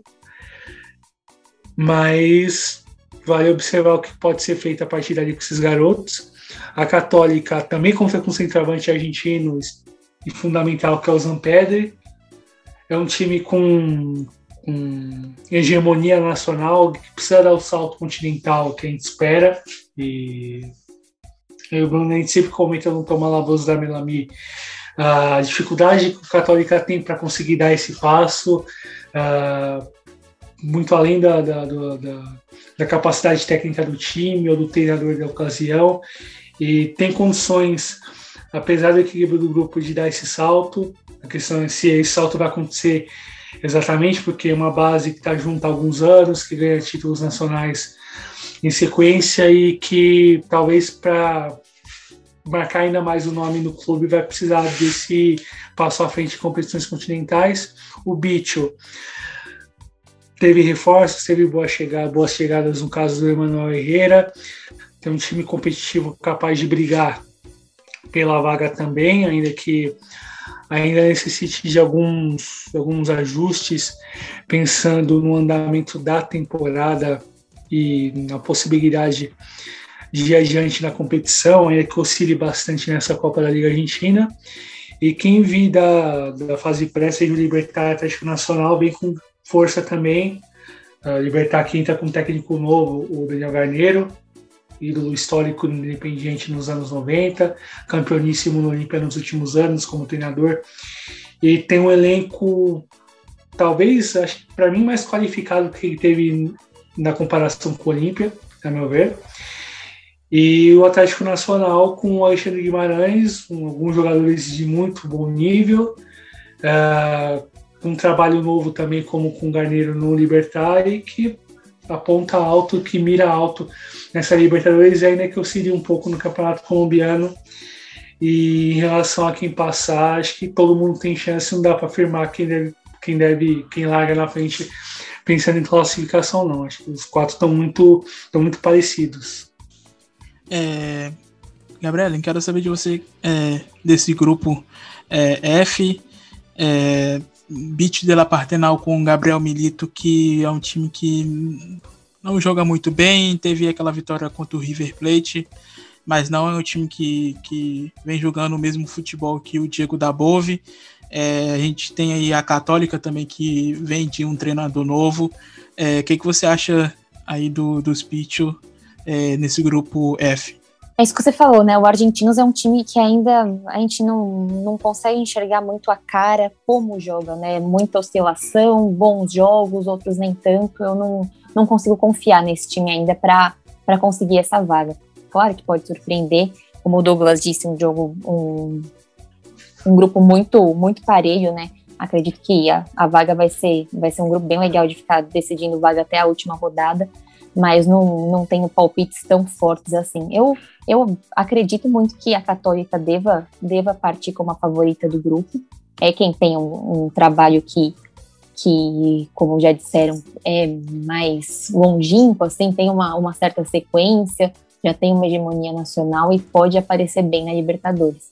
Mas não ninguém como grande favorito que, que vá que vá sair muito na frente no grupo.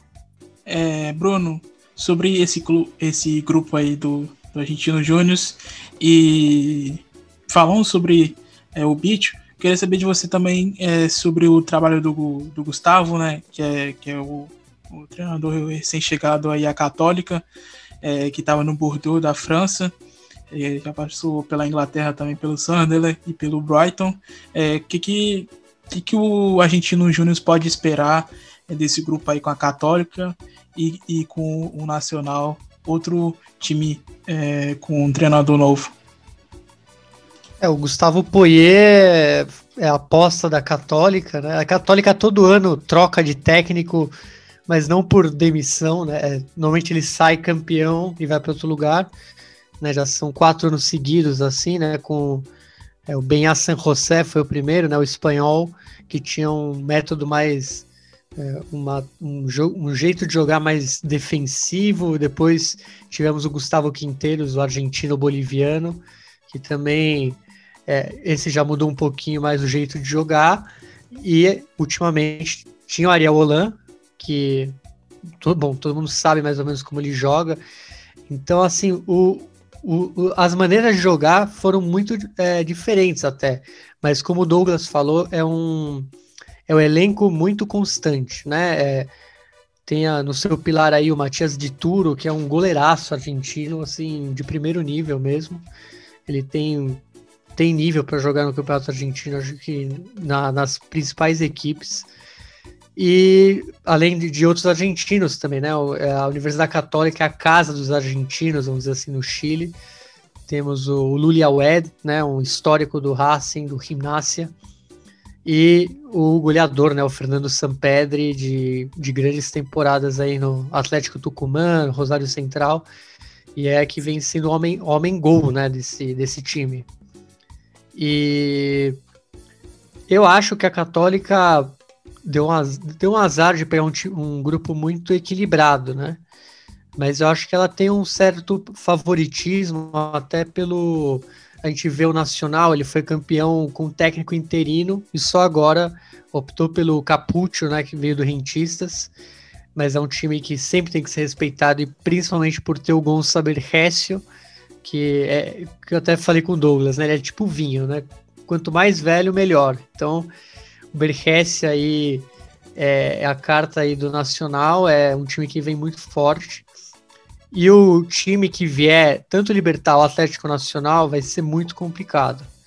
E, e o Argentino Júnior, eu vou botar ele quase como uma carta fora do baralho. Assim, eu vou dar um palpite até mais forte, porque eu acho os trabalhos do Gabriel Milito muito pouco é, rentáveis, vamos falar assim. Né? Ele esteve muitos anos no Chile, né, no Higgins. É, ele pegou um time que era talvez a terceira força e deixou lá embaixo. Né? Ele não, não conseguiu manter. E o Argentino, o Argentino Júnior pelo que a gente vê essa transição desde o da Bove e agora com o Milito, mudou muito e mudou para pior. É, claro que a gente tem que ver, às vezes tem, talvez a própria diretoria troque né, de técnico, não sei, porque o elenco em si do Argentinos não é ruim, né? Tem, como eu falei anteriormente, chegou Emanuel Herrera, que é um ótimo atacante, então, vamos ver se o bicho é, li, liga aí na tomada, porque eu acho que com o Gabriel Milito não vai longe mesmo. É, como jogador foi um excelente zagueiro, mas como treinador ultimamente vem decepcionando. Célio, é, algum comentário sobre esse grupo? Para a gente encerrar? Colega, acho que é o grupo mais complicado, sim. É, como eu disse anteriormente, é o único grupo assim que eu não consigo cravar nada, porque tanto os times que já estão garantidos como os times que estão na fase classificatória são times muito competitivos. É, mas eu também vejo um pouco a Universidade Católica e o Nacional é, ligeiramente um pouco acima do resto. Né? É, mas o, o, concordo também que o trabalho do, do é um trabalho que deixa muitas dúvidas pelo que ele, pelo que ele apresentou, não, não empolgou tanto no Independente como no Estudiantes. A equipe também no campeonato é, local é, não vem aí na Copa da Liga Profissional não vem apresentando futebol muito consistente, mas é, não descartaria totalmente. Acho que é o grupo mais, como eu falei, o grupo mais competitivo, né? Um dado que o Argentinos nunca é, jogou oficialmente numa, numa, competição internacional com a equipe paraguaia. Né? Então aí se o Libertar for classificado, o Argentinos vai jogar pela primeira vez contra uma equipe paraguaia o Argentinos que foi campeão lá da Copa Libertadores 85 no desempate justamente jogando no Paraguai contra o América de Cali. É, e para finalizar, temos o grupo G com Flamengo, LDU, Vélez Sácio e União La Calera. É, Gabriele, o que, que você acha desse grupo aí eh, do U14 de Liniers. A gente vai ter essa reedição aí do, do confronto entre a equipe rubro-negra e, e, o Vélez, é, relembrando a Supercopa de 95, é, tão famosa briga do Edmundo e do Flávio Sandonar. O é, que, que você acha desse grupo aí é, do Maurício Pellegrino? Acho um grupo bastante interessante. Acho que o Flamengo não vai ter a vida tão fácil. É claramente o favorito do grupo, né? Mas eu gosto bastante desse time do Vélez, que tá, é o líder do seu grupo na, na Copa da Liga Argentina, né? Tem mostrado um bom trabalho. Eu, eu acredito que, que não deva se diferir de, de Flamengo e Vélez, mas acho que o Flamengo vai ter dificuldade. É isso que você falou, né? Querendo ou não, é um confronto histórico. É, Douglas, sobre esse grupo aí do Vélez, o que, que você acha? Então, me, de, de, cara, de cara sugere uma dificuldade um pouco maior do que teve ano passado, é, em comparação com o grupo que o Flamengo pegou. Ainda que há um certo exagero da, de boa parte da, da, mídia hoje, enfim, talvez a dificuldade de, de entender certas coisas que acontecem no futebol do continente, e aí um, buscar informação, enfim, acho que um jornalista às vezes acaba se perdendo nisso em afirmar que é o grupo da morte ou algo do tipo. É, é um grupo difícil, você tem uma força que, claro, o Flamengo, pelo, pelo potencial da equipe, pela, pelo bom andamento do, dos títulos recentes, oferece uma tranquilidade que o Flamengo em outras campanhas não teve, de, nem de perto isso. Uh, o Vélez tenha, pode dar esse salto que se espera em relação a, ao desenvolvimento do trabalho com jovens que começou lá atrás com o Gabriel Heinz e volta a Libertadores desde 2014 que o time não, não jogava competição continental, se eu não me engano, e isso pode, de alguma medida, acabar pesando em relação ao trabalho com esses jovens para jogos contra times mais com um pouco mais de casca continental, como é o caso da LDU, por exemplo. Isso pode acabar pesando contra o Vélez. Uh, em relação à LDU, a força de uma equipe que é que é muito constante. O, Pablo Repeto, que é o treinador da equipe, vai para mais uma temporada, ainda que tem algumas turras com a diretoria por conta das a perda de dois campeonatos equatorianos, de 19 para o Delfim e 20 para o Barcelona, ainda que isso possa gerar algum ruído, mas em Copas não dá para desmerecer a LDU e não dá para desmerecer essa LDU, com um trabalho consolidado com Repeto e com elenco constante e bem, e bem construído que tem. E a União La Calera, que, enfim, vem com um trabalho novo, com novos jogadores, com um trabalho que vai começar do zero, começa do zero agora, com um desafio continental bastante pesado como estreia. E em relação às vagas, creio que ficaram entre esses três que eu, primeiros que eu citei, com o Flamengo um pouco mais à frente mas não tão à frente, imagino, em comparação com os resultados da temporada passada, em comparação com o grupo que pegou na temporada passada. É, para finalizar, Bruno, sobre esse grupo aí do, do Velho Estácio. Então, Thales, é realmente né, o Flamengo, pelo dinheiro que tem, pela, pelo esquema de, de jogo e tal, é, aparece como um claro favorito, assim, né? Até pelo, pelos nomes, etc., os montantes que ele, que ele mexe comparado aos seus rivais. Mas eu não descartaria nenhum dos outros três, assim, né? Claro, é, o Flamengo ele tem uma leve vantagem, mas ele deu um time muito né, coesa, um time muito bom, é um time treinado pelo Pablo Repeto, que é um, um grande treinador. Né, ele, ele desbancou o, o Delvage, né? Que todo mundo ficava falando do Miguel Ángel Ramírez, mas o time que lá no Equador tocava assim a, lá, lá em cima era a LDU. E aí tem o Vélez que vem numa. Desde aquela goleada, né? É, é, ele contra o Boca, né, a goleada histórica que ele. E eu acho que o Vélez entrou num caminho, né? Ele ele se ele acordou para a vida, né, o time do Pellegrino e por isso também é um dos times que a gente não pode descartar, né? E a União Lacaleira é um time, bom, como sempre digo, é um time do Bragarnik, né? Ou seja, um time com condições de montar elencos bons, apesar de ser um time do interior, um time primeira vez na Libertadores, mas um time com jogadores que é, do naipe do Gonçalo Castellani, né? O, o próprio o Santiago Garcia, zagueiro, né, de, de muitas temporadas no futebol argentino. O, é, o Jorge Valdívia, né, o 10, né, é uma contratação até que, que pegou de surpresa por não não parecer algo do de, de um time de gestão Bragarnik. Né? Ele saiu um pouco dessa característica de pegar um cara mais jovem, um cara mais, né, apostou num, num veterano e como o Douglas disse, é um time que é meio que uma incógnita, porque ele contratou um técnico novo, né? O, o Luca Marco Giuseppe, que era do Real Pilar da Argentina, que vamos ver se ele mantém essa, esse estilo de jogo do, do Juan Pablo Vojvoda, é, do próprio Francisco Meneghini, né? Todos esses técnicos aí que trabalham aí na, no catálogo do Bragarnik.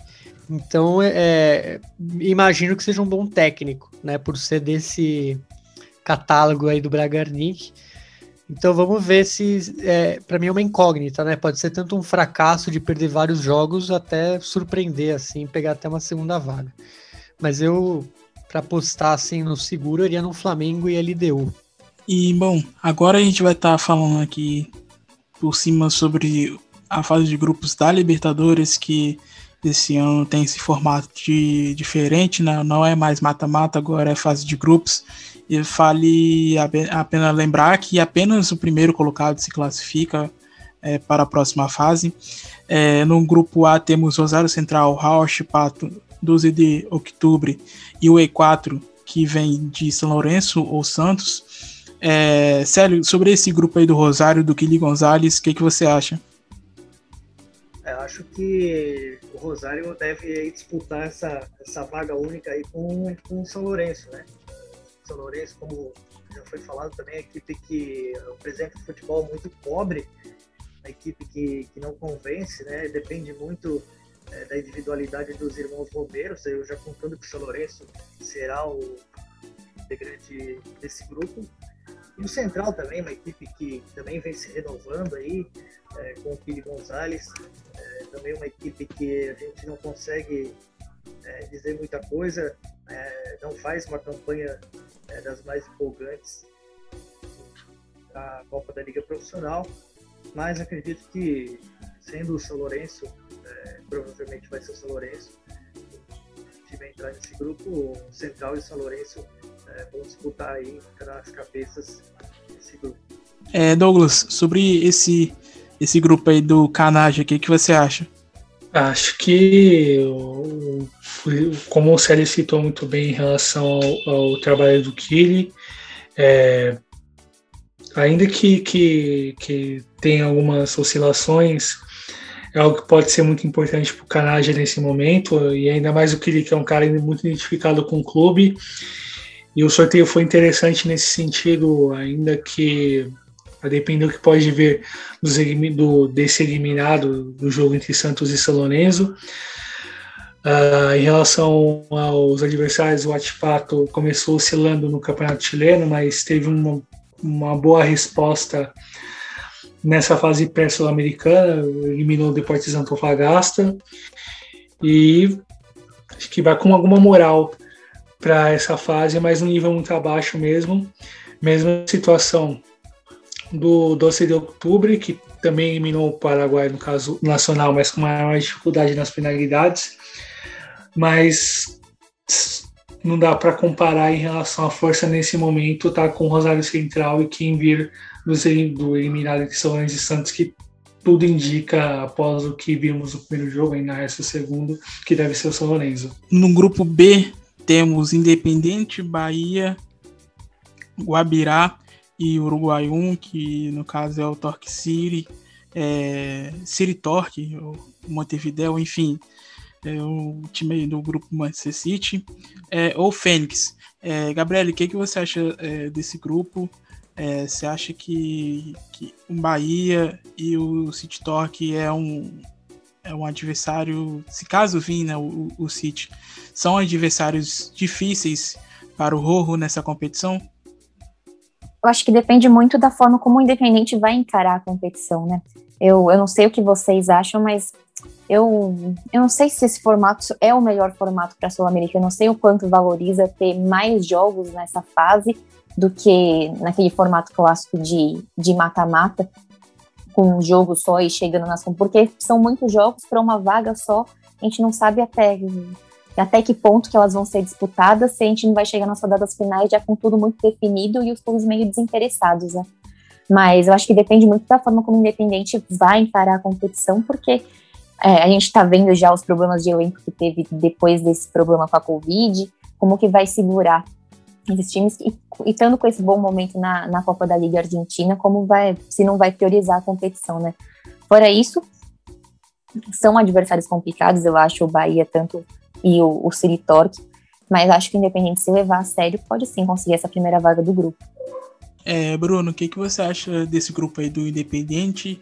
É, sobre o, o Abirá, é, que é um time boliviano, o que, que você tem a dizer sobre ele? Olha, Thales, é, se eu te falar que eu conheço o Guabirá, você está mentindo.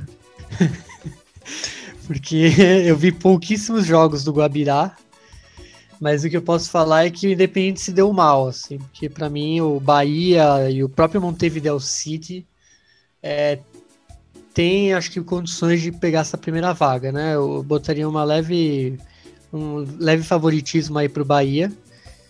Mas é, o Independiente tem o fator falcionismo, né? Falcione é macaco velho, né? Cara que sabe. Então, acho que vai muito isso também que a Gabi falou, né? De é, como encarar a competição, né? São adversários difíceis, mas o Falcione sabe encarar esses, esse tipo de adversário, né? E mesmo se ele tiver com algum tipo de desvantagem técnica, ele consegue compensar no, na hora de pôr ali na, na prancheta dele. Então acho que vai ser difícil, mas é possível, sim. Grupo C, Jorge Wilstermann, Arsenal Sarandi, Ceará e o E3, que é Bolívar ou Júnior Barranquija. É, Gabriele, o é, que, que você acha desse grupo aí do Arsenal de Sarandi, do Rondina, que tem um estilo diferente ali na beira do gramado durante as partidas.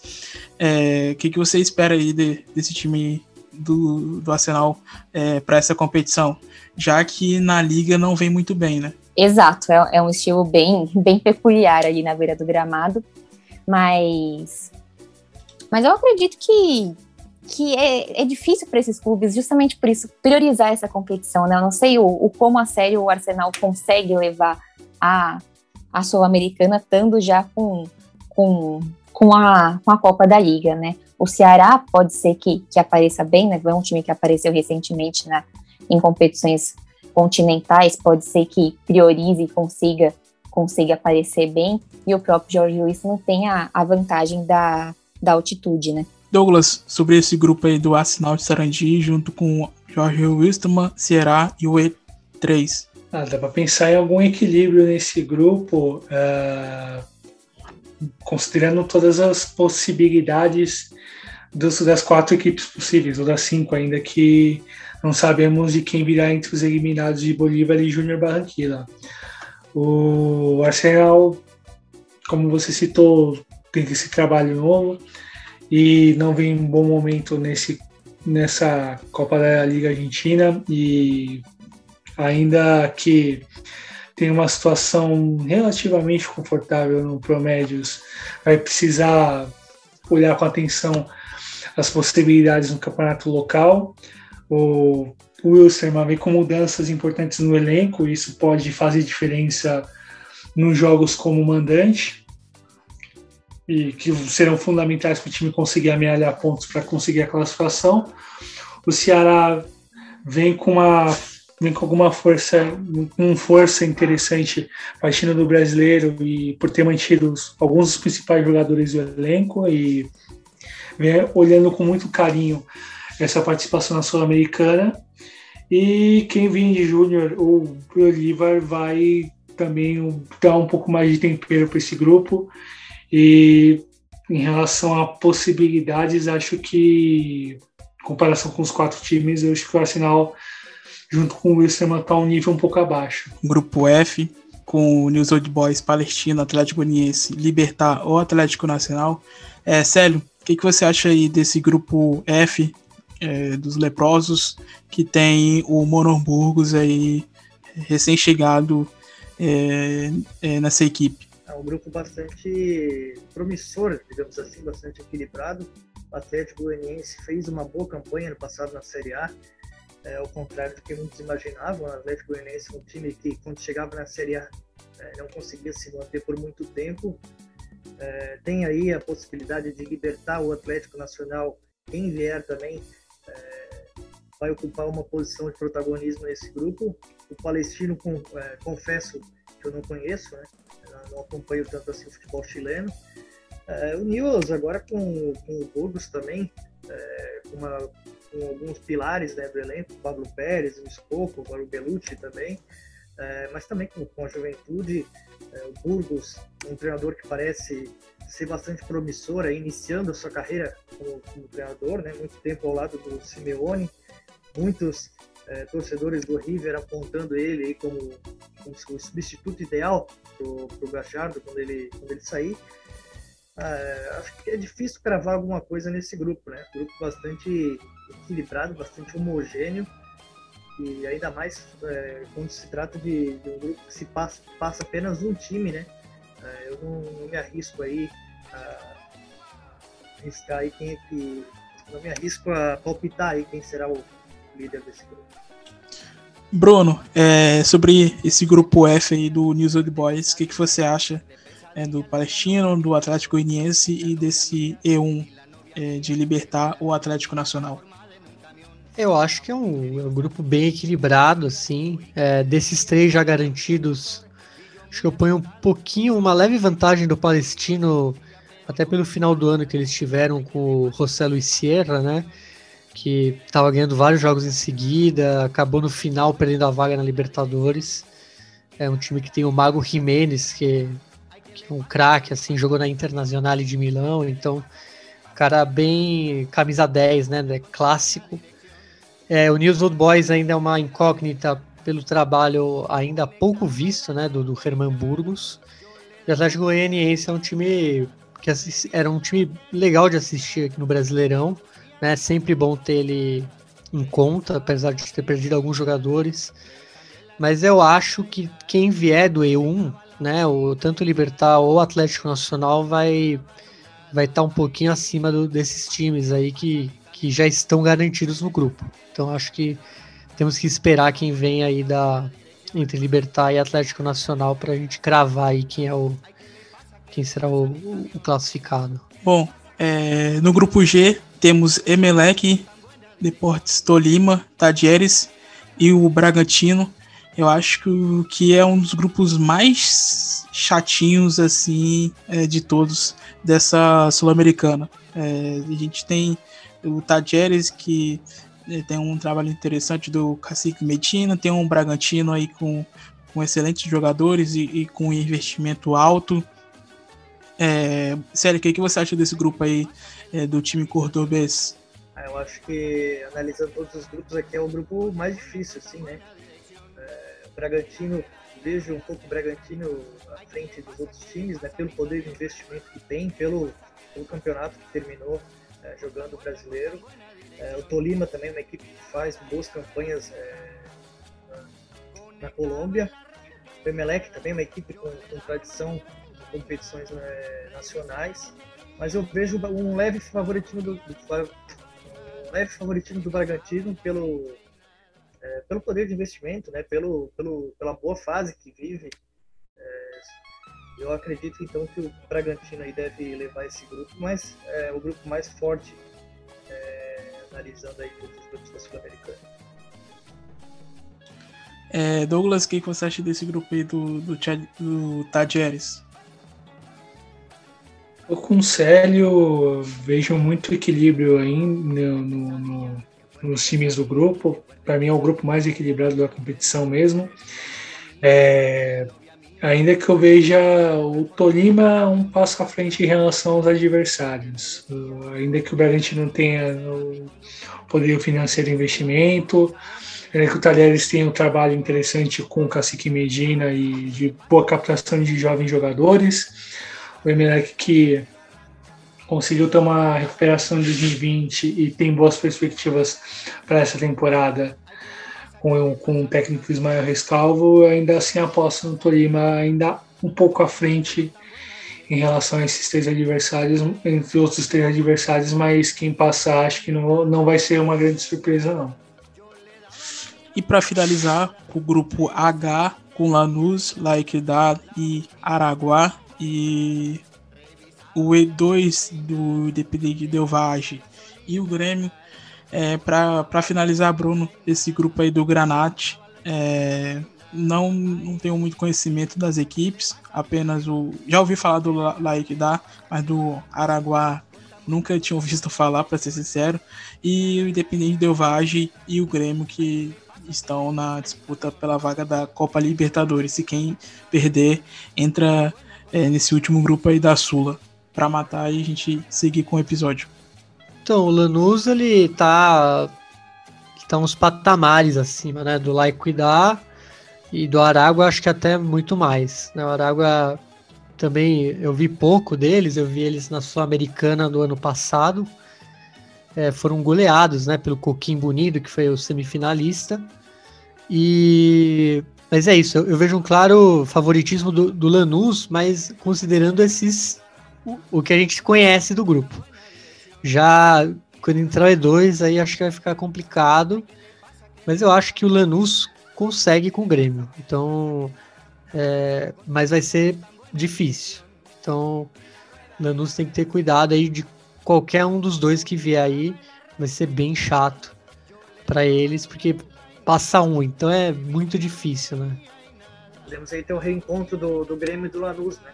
É. edição da final da Libertadores. É da Libertadores. É, da Libertadores, é. exatamente. É, então é isso. grupo, é, os grupos da Libertadores e da Sul-Americana finalizados aqui para vocês. Bom, e agora a gente vai estar tá falando sobre a Copa Argentina. É, essa semana aí teve a partida do Atlético Tucumã é, é, e River Plate. O River avançou aí para a próxima fase, é, para as oitavas de final, onde teremos pela primeira vez na história um super clássico argentino é, diante do Boca Juniors, ainda sem data definida. É, muita, muitas pessoas falaram aí né, durante a semana, depois da confirmação milionária, é, como que iriam marcar esse confronto e se especulou é, várias datas, mas o, o, calendário, tanto do chinês quanto do missionário, estão super cheios, questão de Libertadores e tudo mais. E quero saber do, do Célio é, sobre essa partida é, contra o Atlético Tucumã e com dois gols do Federico Girotti. Não, uma partida que o River começou muito bem, né? Começou no ritmo muito avançado, né? Bastante até é, esperava que o River poderia até empatar uma goleada, né? É, mas o River no segundo tempo voltou, não voltou pro jogo, né? Na verdade sofreu bastante no segundo tempo, ficou sofrendo um gol. E se não fosse o Armani, é, o River poderia, o destino poderia ter sido outro. O Armani fez grandes defesas, né? O River fez um grande primeiro tempo, mas no segundo tempo voltou a demonstrar aquela irregularidade que vem mostrando em alguns jogos do Campeonato Argentino. Né? Muito, muitos passes, muito é, poucos remates ao gol, né? Teve, mostrou as mesmas dificuldades. É, mas é, esse confronto contra o Boca é difícil de palpitar porque a gente não sabe é, quando que esse jogo vai acontecer. Né? Então muita coisa pode acontecer, é, as, duas, as, duas, equipes podem, acredito que devem se reforçar, né? Muito se fala em grandes reforços, para River como para Boca, né? O Boca fala em Cavani, fala em Podeira, acredito que o Boca, a dirigência do Boca também vai trazer é, jogadores é, importantes, o River também é, especula aí a volta do Driussi, a possibilidade do Juliano Rigoni tá chegando também, então é muito difícil você fazer um, qualquer previsão é, do que pode acontecer nesse confronto. É, mas a gente, como eu falei, é, o River fez um primeiro tempo muito bom, primeiro tempo é o que se espera do River, né? Tirote mostrando é, muita personalidade, como eu falei, um atacante é, bastante interessante. Muito se cobra que ele tenha mais minutos, né? O Gajardo falou na coletiva de imprensa antes dessa partida que ele joga é, os minutos que ele tem que jogar.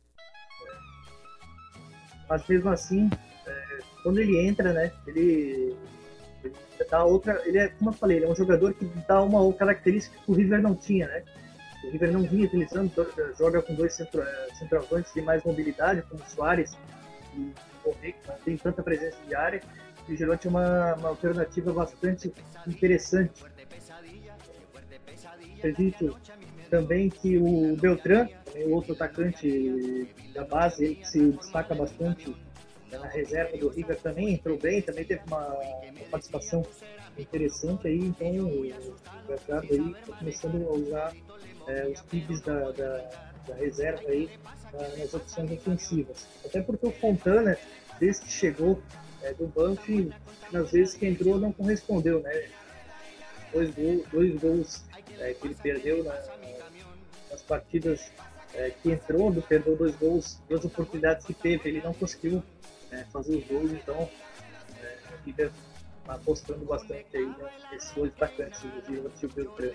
Bom, e o Boca Juniors é, passou aí pelo defensor de é, Belgrano, é, correu risco lá contra o é, Claypole e passou aí do defensor de Belgrano e agora na próxima fase é, vai enfrentar o River Plate.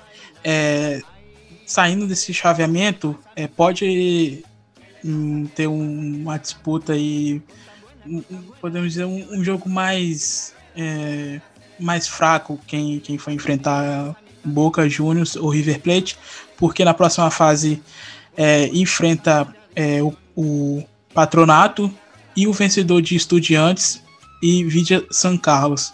É, o que, que você espera desse clássico? É, a gente sabe que está muito longe ainda.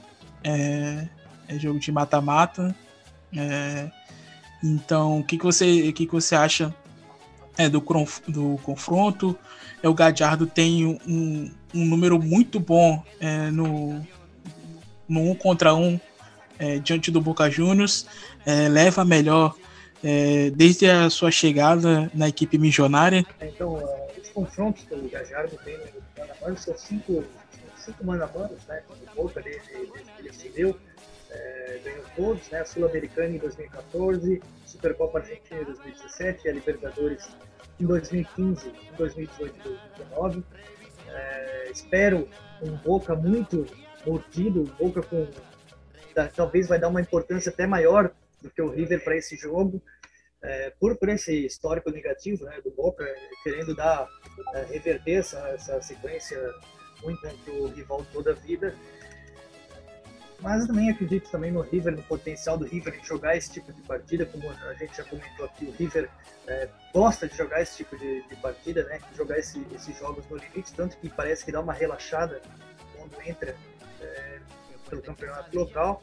Acredito que será um confronto bem aberto e com o Boca é, podendo aí usar todas as armas que puder aí de, de investimento agora na metade do ano, é, quando abrir a janela novamente.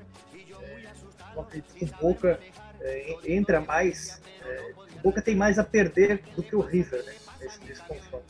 Por tudo que passou, por todo o histórico, é, acredito que o Boca aí é, tem mais mordido para esse, esse confronto. É visto que nesses confrontos de mano a mano o Gadiardo leva a melhor.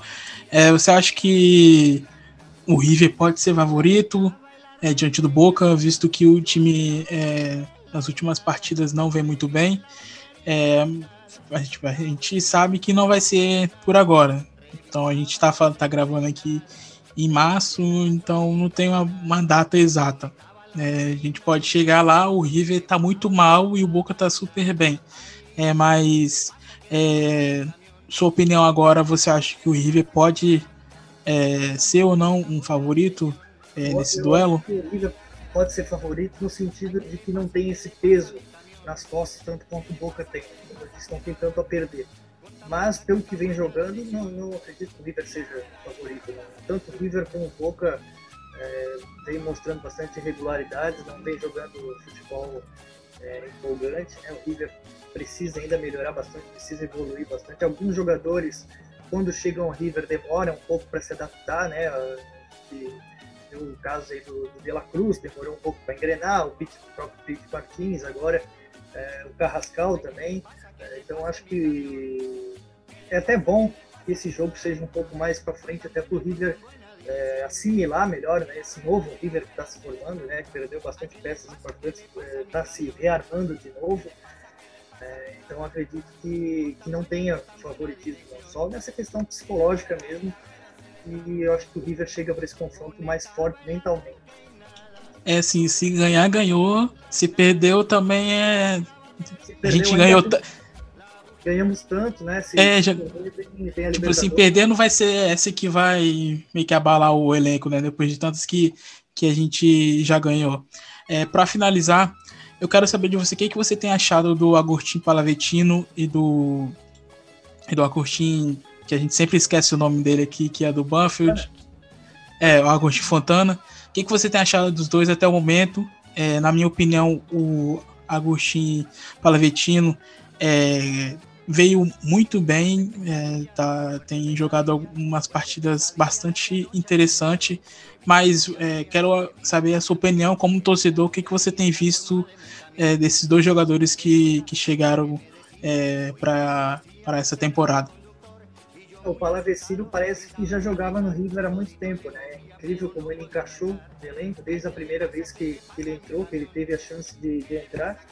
É um jogador bastante interessante, jogador que, que desempenha uma função ofensiva parecida com o Nato Fernandes, né? um meio que gosta de pisar bastante na área, é, bom na bola parada, é um jogador bastante interessante. Eu acho que dos reforços que o River trouxe até agora é o que melhor se adaptou. Então, o Fontana, é, como eu já disse anteriormente, parece que está demorando ainda para entrar no, na ideia do, jogo do Gajardo. Tanto que, que ele vem preferindo aí usar o Beltrán, usar o o próprio Girotti.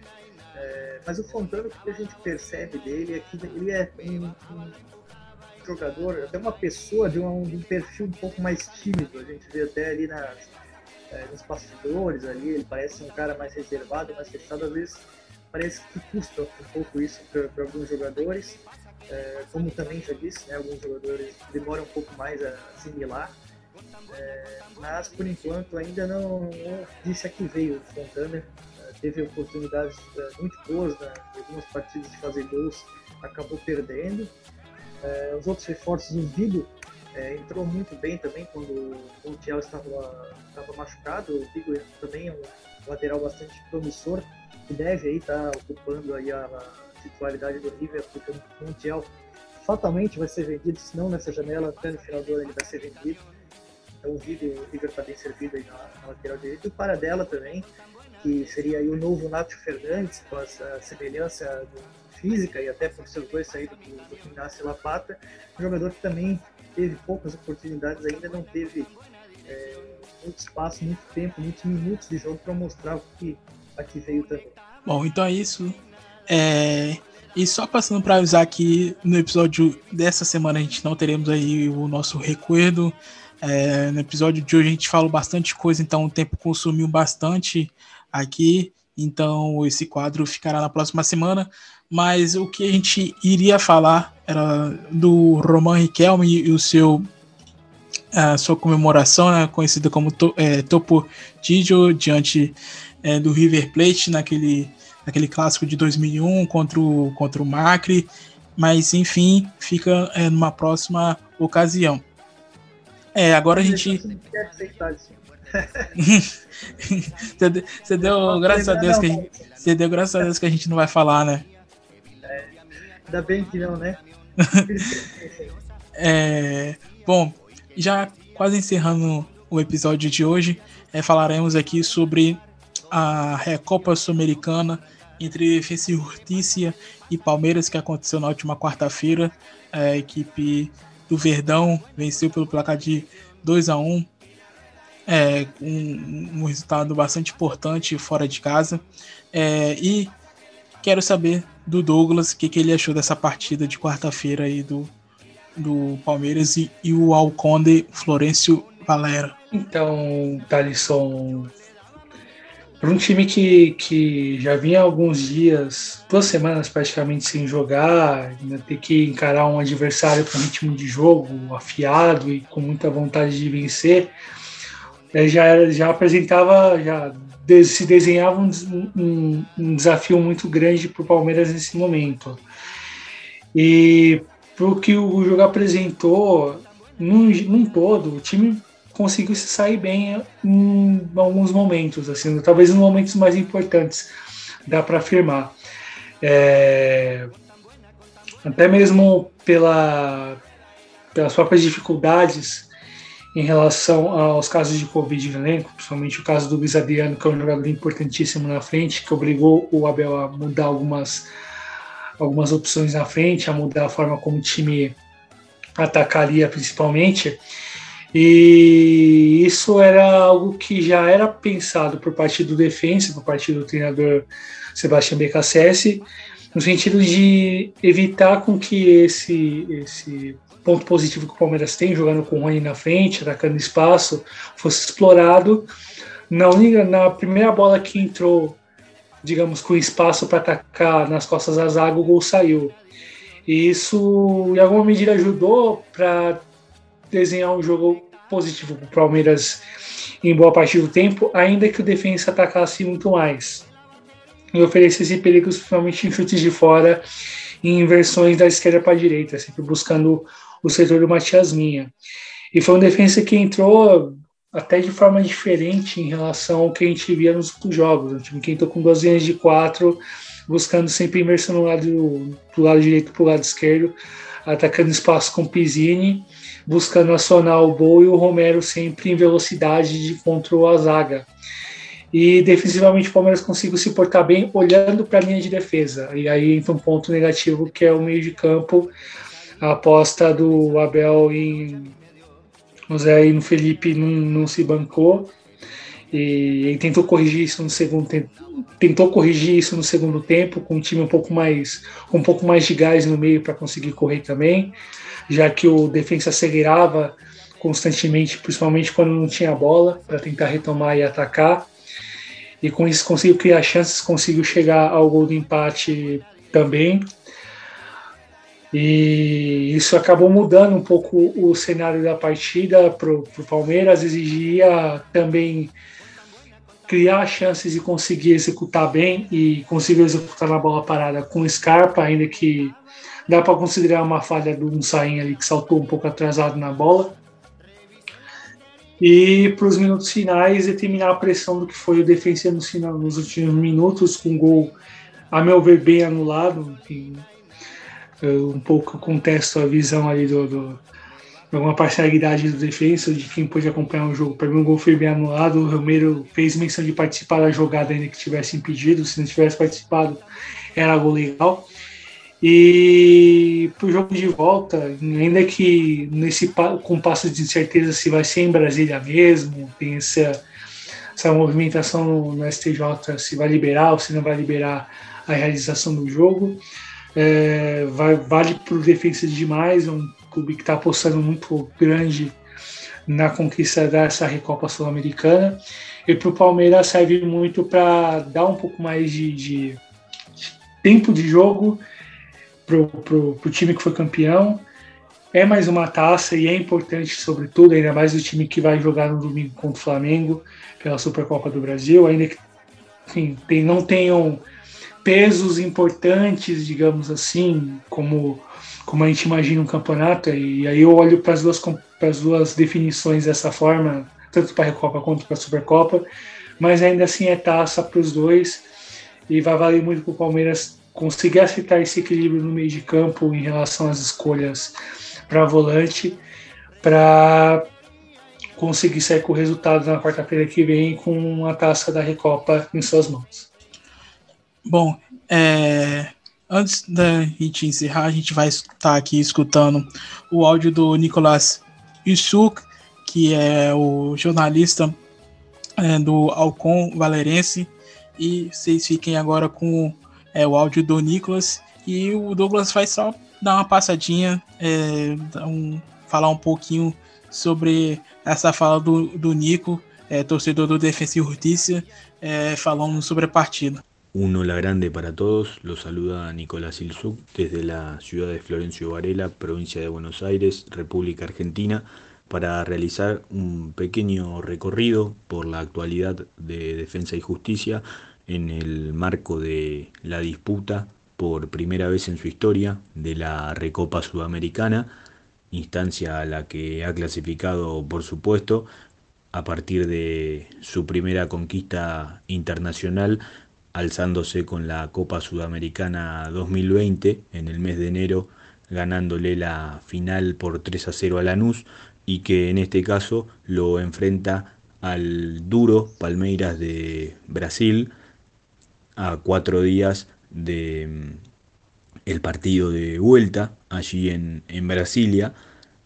Aquí en la ciudad hay una eh, atención muy focalizada respecto a la situación sanitaria de nuestro vecino país de Brasil en tanto el cambio de sede, mudándolo desde el estado de Sao Paulo a, Brasilia, tomando en cuenta eh, las distintas alertas que, pudieran ocurrir y los rumores que aquí eh, han surgido también en función de la posibilidad de que la sede de Brasilia no pudiera estar eh, en condiciones de, albergar este partido también por la decisión de los distintos organismos institucionales, pero más allá de eso y lo que tendrá lugar en los próximos días, eh, lo futbolístico es lo que nos compete y en ese marco Defensa ya tiene posada su atención en lo que va a ser el partido del día miércoles 14 de abril, allí en, en Brasil frente, frente al Palmeiras, con la idea, el sueño y el deseo profundo de poder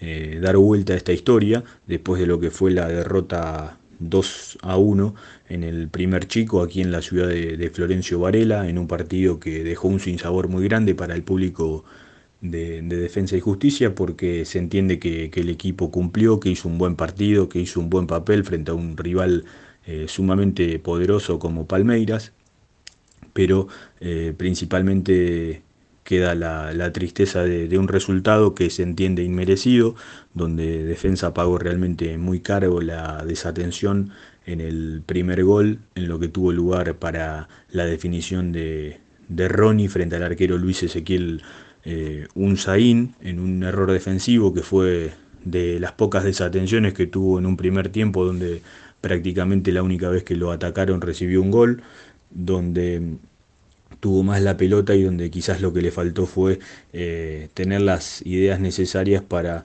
eh, superar la, defensa de, Palmeiras que se supo muy cómodo con, el trabajo defensivo, con esperarlo en los últimos metros del campo y de allí también algunas de las complicaciones que tuvo en el trámite del juego el equipo de Sebastián Andrés Becasese que en el segundo tiempo lo, pudo empatar a partir de los pies de Brian Romero, el goleador eh, excluyente de la conquista en la Copa Sudamericana con 10 goles, que fue una espera eh, muy deseada por el público de, Florencio Varela, dado que venía de una lesión y ya pagó con un gol importante en la serie, que no le alcanzó a defensa para eh, sostener el resultado, porque después llegó el segundo gol a partir de, un tiro libre muy bien eh, ejecutado por el futbolista de, Palmeiras, que le volvió a dar la ventaja al equipo de Abel Ferreira y que a defensa lo dejó con un sinsabor muy grande también a partir de lo que era su segunda conquista y el empate consumado por Walter Bow que no fue convalidado y que tampoco fue revisado de manera certera por el VAR lo que después se observó en las imágenes posteriores que no, no fue llamado el árbitro colombiano Andrés Rojas Noguera a, revisar una jugada que eh, no, no, estaba viciada de nulidad y que se podría haber transformado en el segundo gol para Defensa y Justicia y el empate en esta serie tan importante. El día sábado Defensa estará enfrentando a Talleres de Córdoba de local por la Copa de la Liga Profesional Argentina. Uno imagina, por supuesto, con un equipo casi que en absoluto totalmente alternativo, tomando en cuenta la proximidad del partido de vuelta el día 14 desde las 21.30 frente a El Palmeiras. Así que nada más, desde aquí, un fraternal abrazo para todos ustedes y un gusto, como siempre, compartir estos minutos. Saludos. Então, é, como o Nico muito bem pontuou, a aposta do Defensa é muito alta na, na, na, na nessa Recopa. Seria mais um passo uh, para a afirmação continental do, do, clube, pelas participações constantes em Copa Sul-Americana, externa Libertadores ano passado, título da Sula, e a conquista da Recopa seria fundamental para o que se projeta para o clube, principalmente para a sua, sua torcida. Mas é claro que né, se prevê ainda assim um equilíbrio, é, o, o defensa ainda que não tenha perdido muitos jogadores em comparação em relação a, ao título da Sul-Americana, perdeu o técnico, um outro jogador ali mais importante no meio, mas a estrutura base segue a mesma e com uma ideia de jogo relativamente próxima ali do que o Crespo construiu na equipe. E essa aposta nesse conjunto pode ser muito importante, não só para a Recopa, como para o decorrer da Libertadores, ainda mais com os dois times no mesmo grupo, né? mas ainda assim vai valer para pra, as duas equipes apostarem bastante nesses pontos positivos já citados e, e, ainda assim eu vejo um equilíbrio apesar da vitória no primeiro jogo para o Palmeiras ainda assim ainda é possível ver um equilíbrio entre as duas um certo equilíbrio entre as duas ainda com o Palmeiras à frente pelo que consigo no jogo de ida e por fazer o jogo de volta no seu país ainda que não na sua casa bom então é isso é, finalizamos aqui, mas antes quero agradecer o, o Nicolas é, pela participação aqui outra vez é, do Futebol Alpes Celeste. Fica aqui é, o meu abraço e muito obrigado. É, bom, encerramos aqui o episódio dessa semana. Muito obrigado a todos os convidados. É, Célio, foi um prazer imenso ter você aqui novamente. pode ter certeza aí que durante essa fase de grupos da Libertadores você, o Vitão, é, tem presença mais, mais do que confirmada aqui conosco. Obrigado, Thales, pelo convite. Sempre, sempre uma honra é, participar. E quem sabe aí uma próxima participação com o Vitão junto aí com a gente. Um abraço aí pro Vitão, tenho certeza que ele vai ouvir para todo o pessoal da, da filial do River São Paulo. É isso, muito obrigado, Célio. É, Douglas, muito obrigado novamente. É, a gente nem precisou ficar tanto tempo assim com saudade de você de voltar aqui para falar sobre futebol sudaca que você já retornou aqui. É, meu muito obrigado, cara, de verdade. E, pô, já, já, já é de casa já, né? Precisa nem falar muita coisa, não. Beleza, Thales, sou agradecido demais pelo espaço. Estamos é, à disposição para o MITS aí participar de futuros programas, de pautas, se puder contribuir, se eu puder contribuir, agradeço o espaço também. Ah, ah, aproveitar aqui e deixar um salve para o Patrick Manhães, que está desfalcando o programa hoje. E, enfim, que novas participações surjam. Vocês também estão convidados a participar no Tomar Voz da Melami. Vamos construir aqui a possibilidade de um espacinho no calendário para chamar vocês para participar, que vai ser muito, muito positivo, Thaleson, e um abraço a todos os ouvintes. É isso, obrigadão, Capo. Meu companheiro de sempre aqui, de todas as sextas-feiras, Bruno Nunes, muito obrigado, muchacho, pela presença. Valeu mais uma vez, né, Thaleson? É muito bom fazer o programa. E hoje foi muito especial pelo número de convidados, né? Agradeço cada um que veio. Né? O Célio, Douglas, é, o Federico. E, e é isso, cara. Se cuidem, né? Tá, tá difícil. Mas vamos que vamos que estaremos aí falando sobre futebol.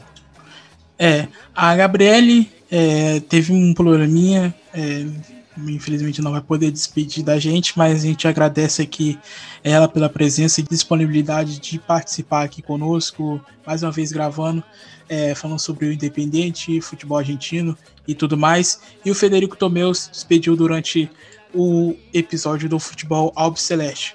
Bueno, é, a música de encerramento que vamos escutar é La Mancha de é, Rolando, é uma banda de rock argentina formada em 1991 na cidade de Avejaneira, é composta por cinco músicos, sendo o vocalista hincha é, de Racing, que é o Manuel Quinto.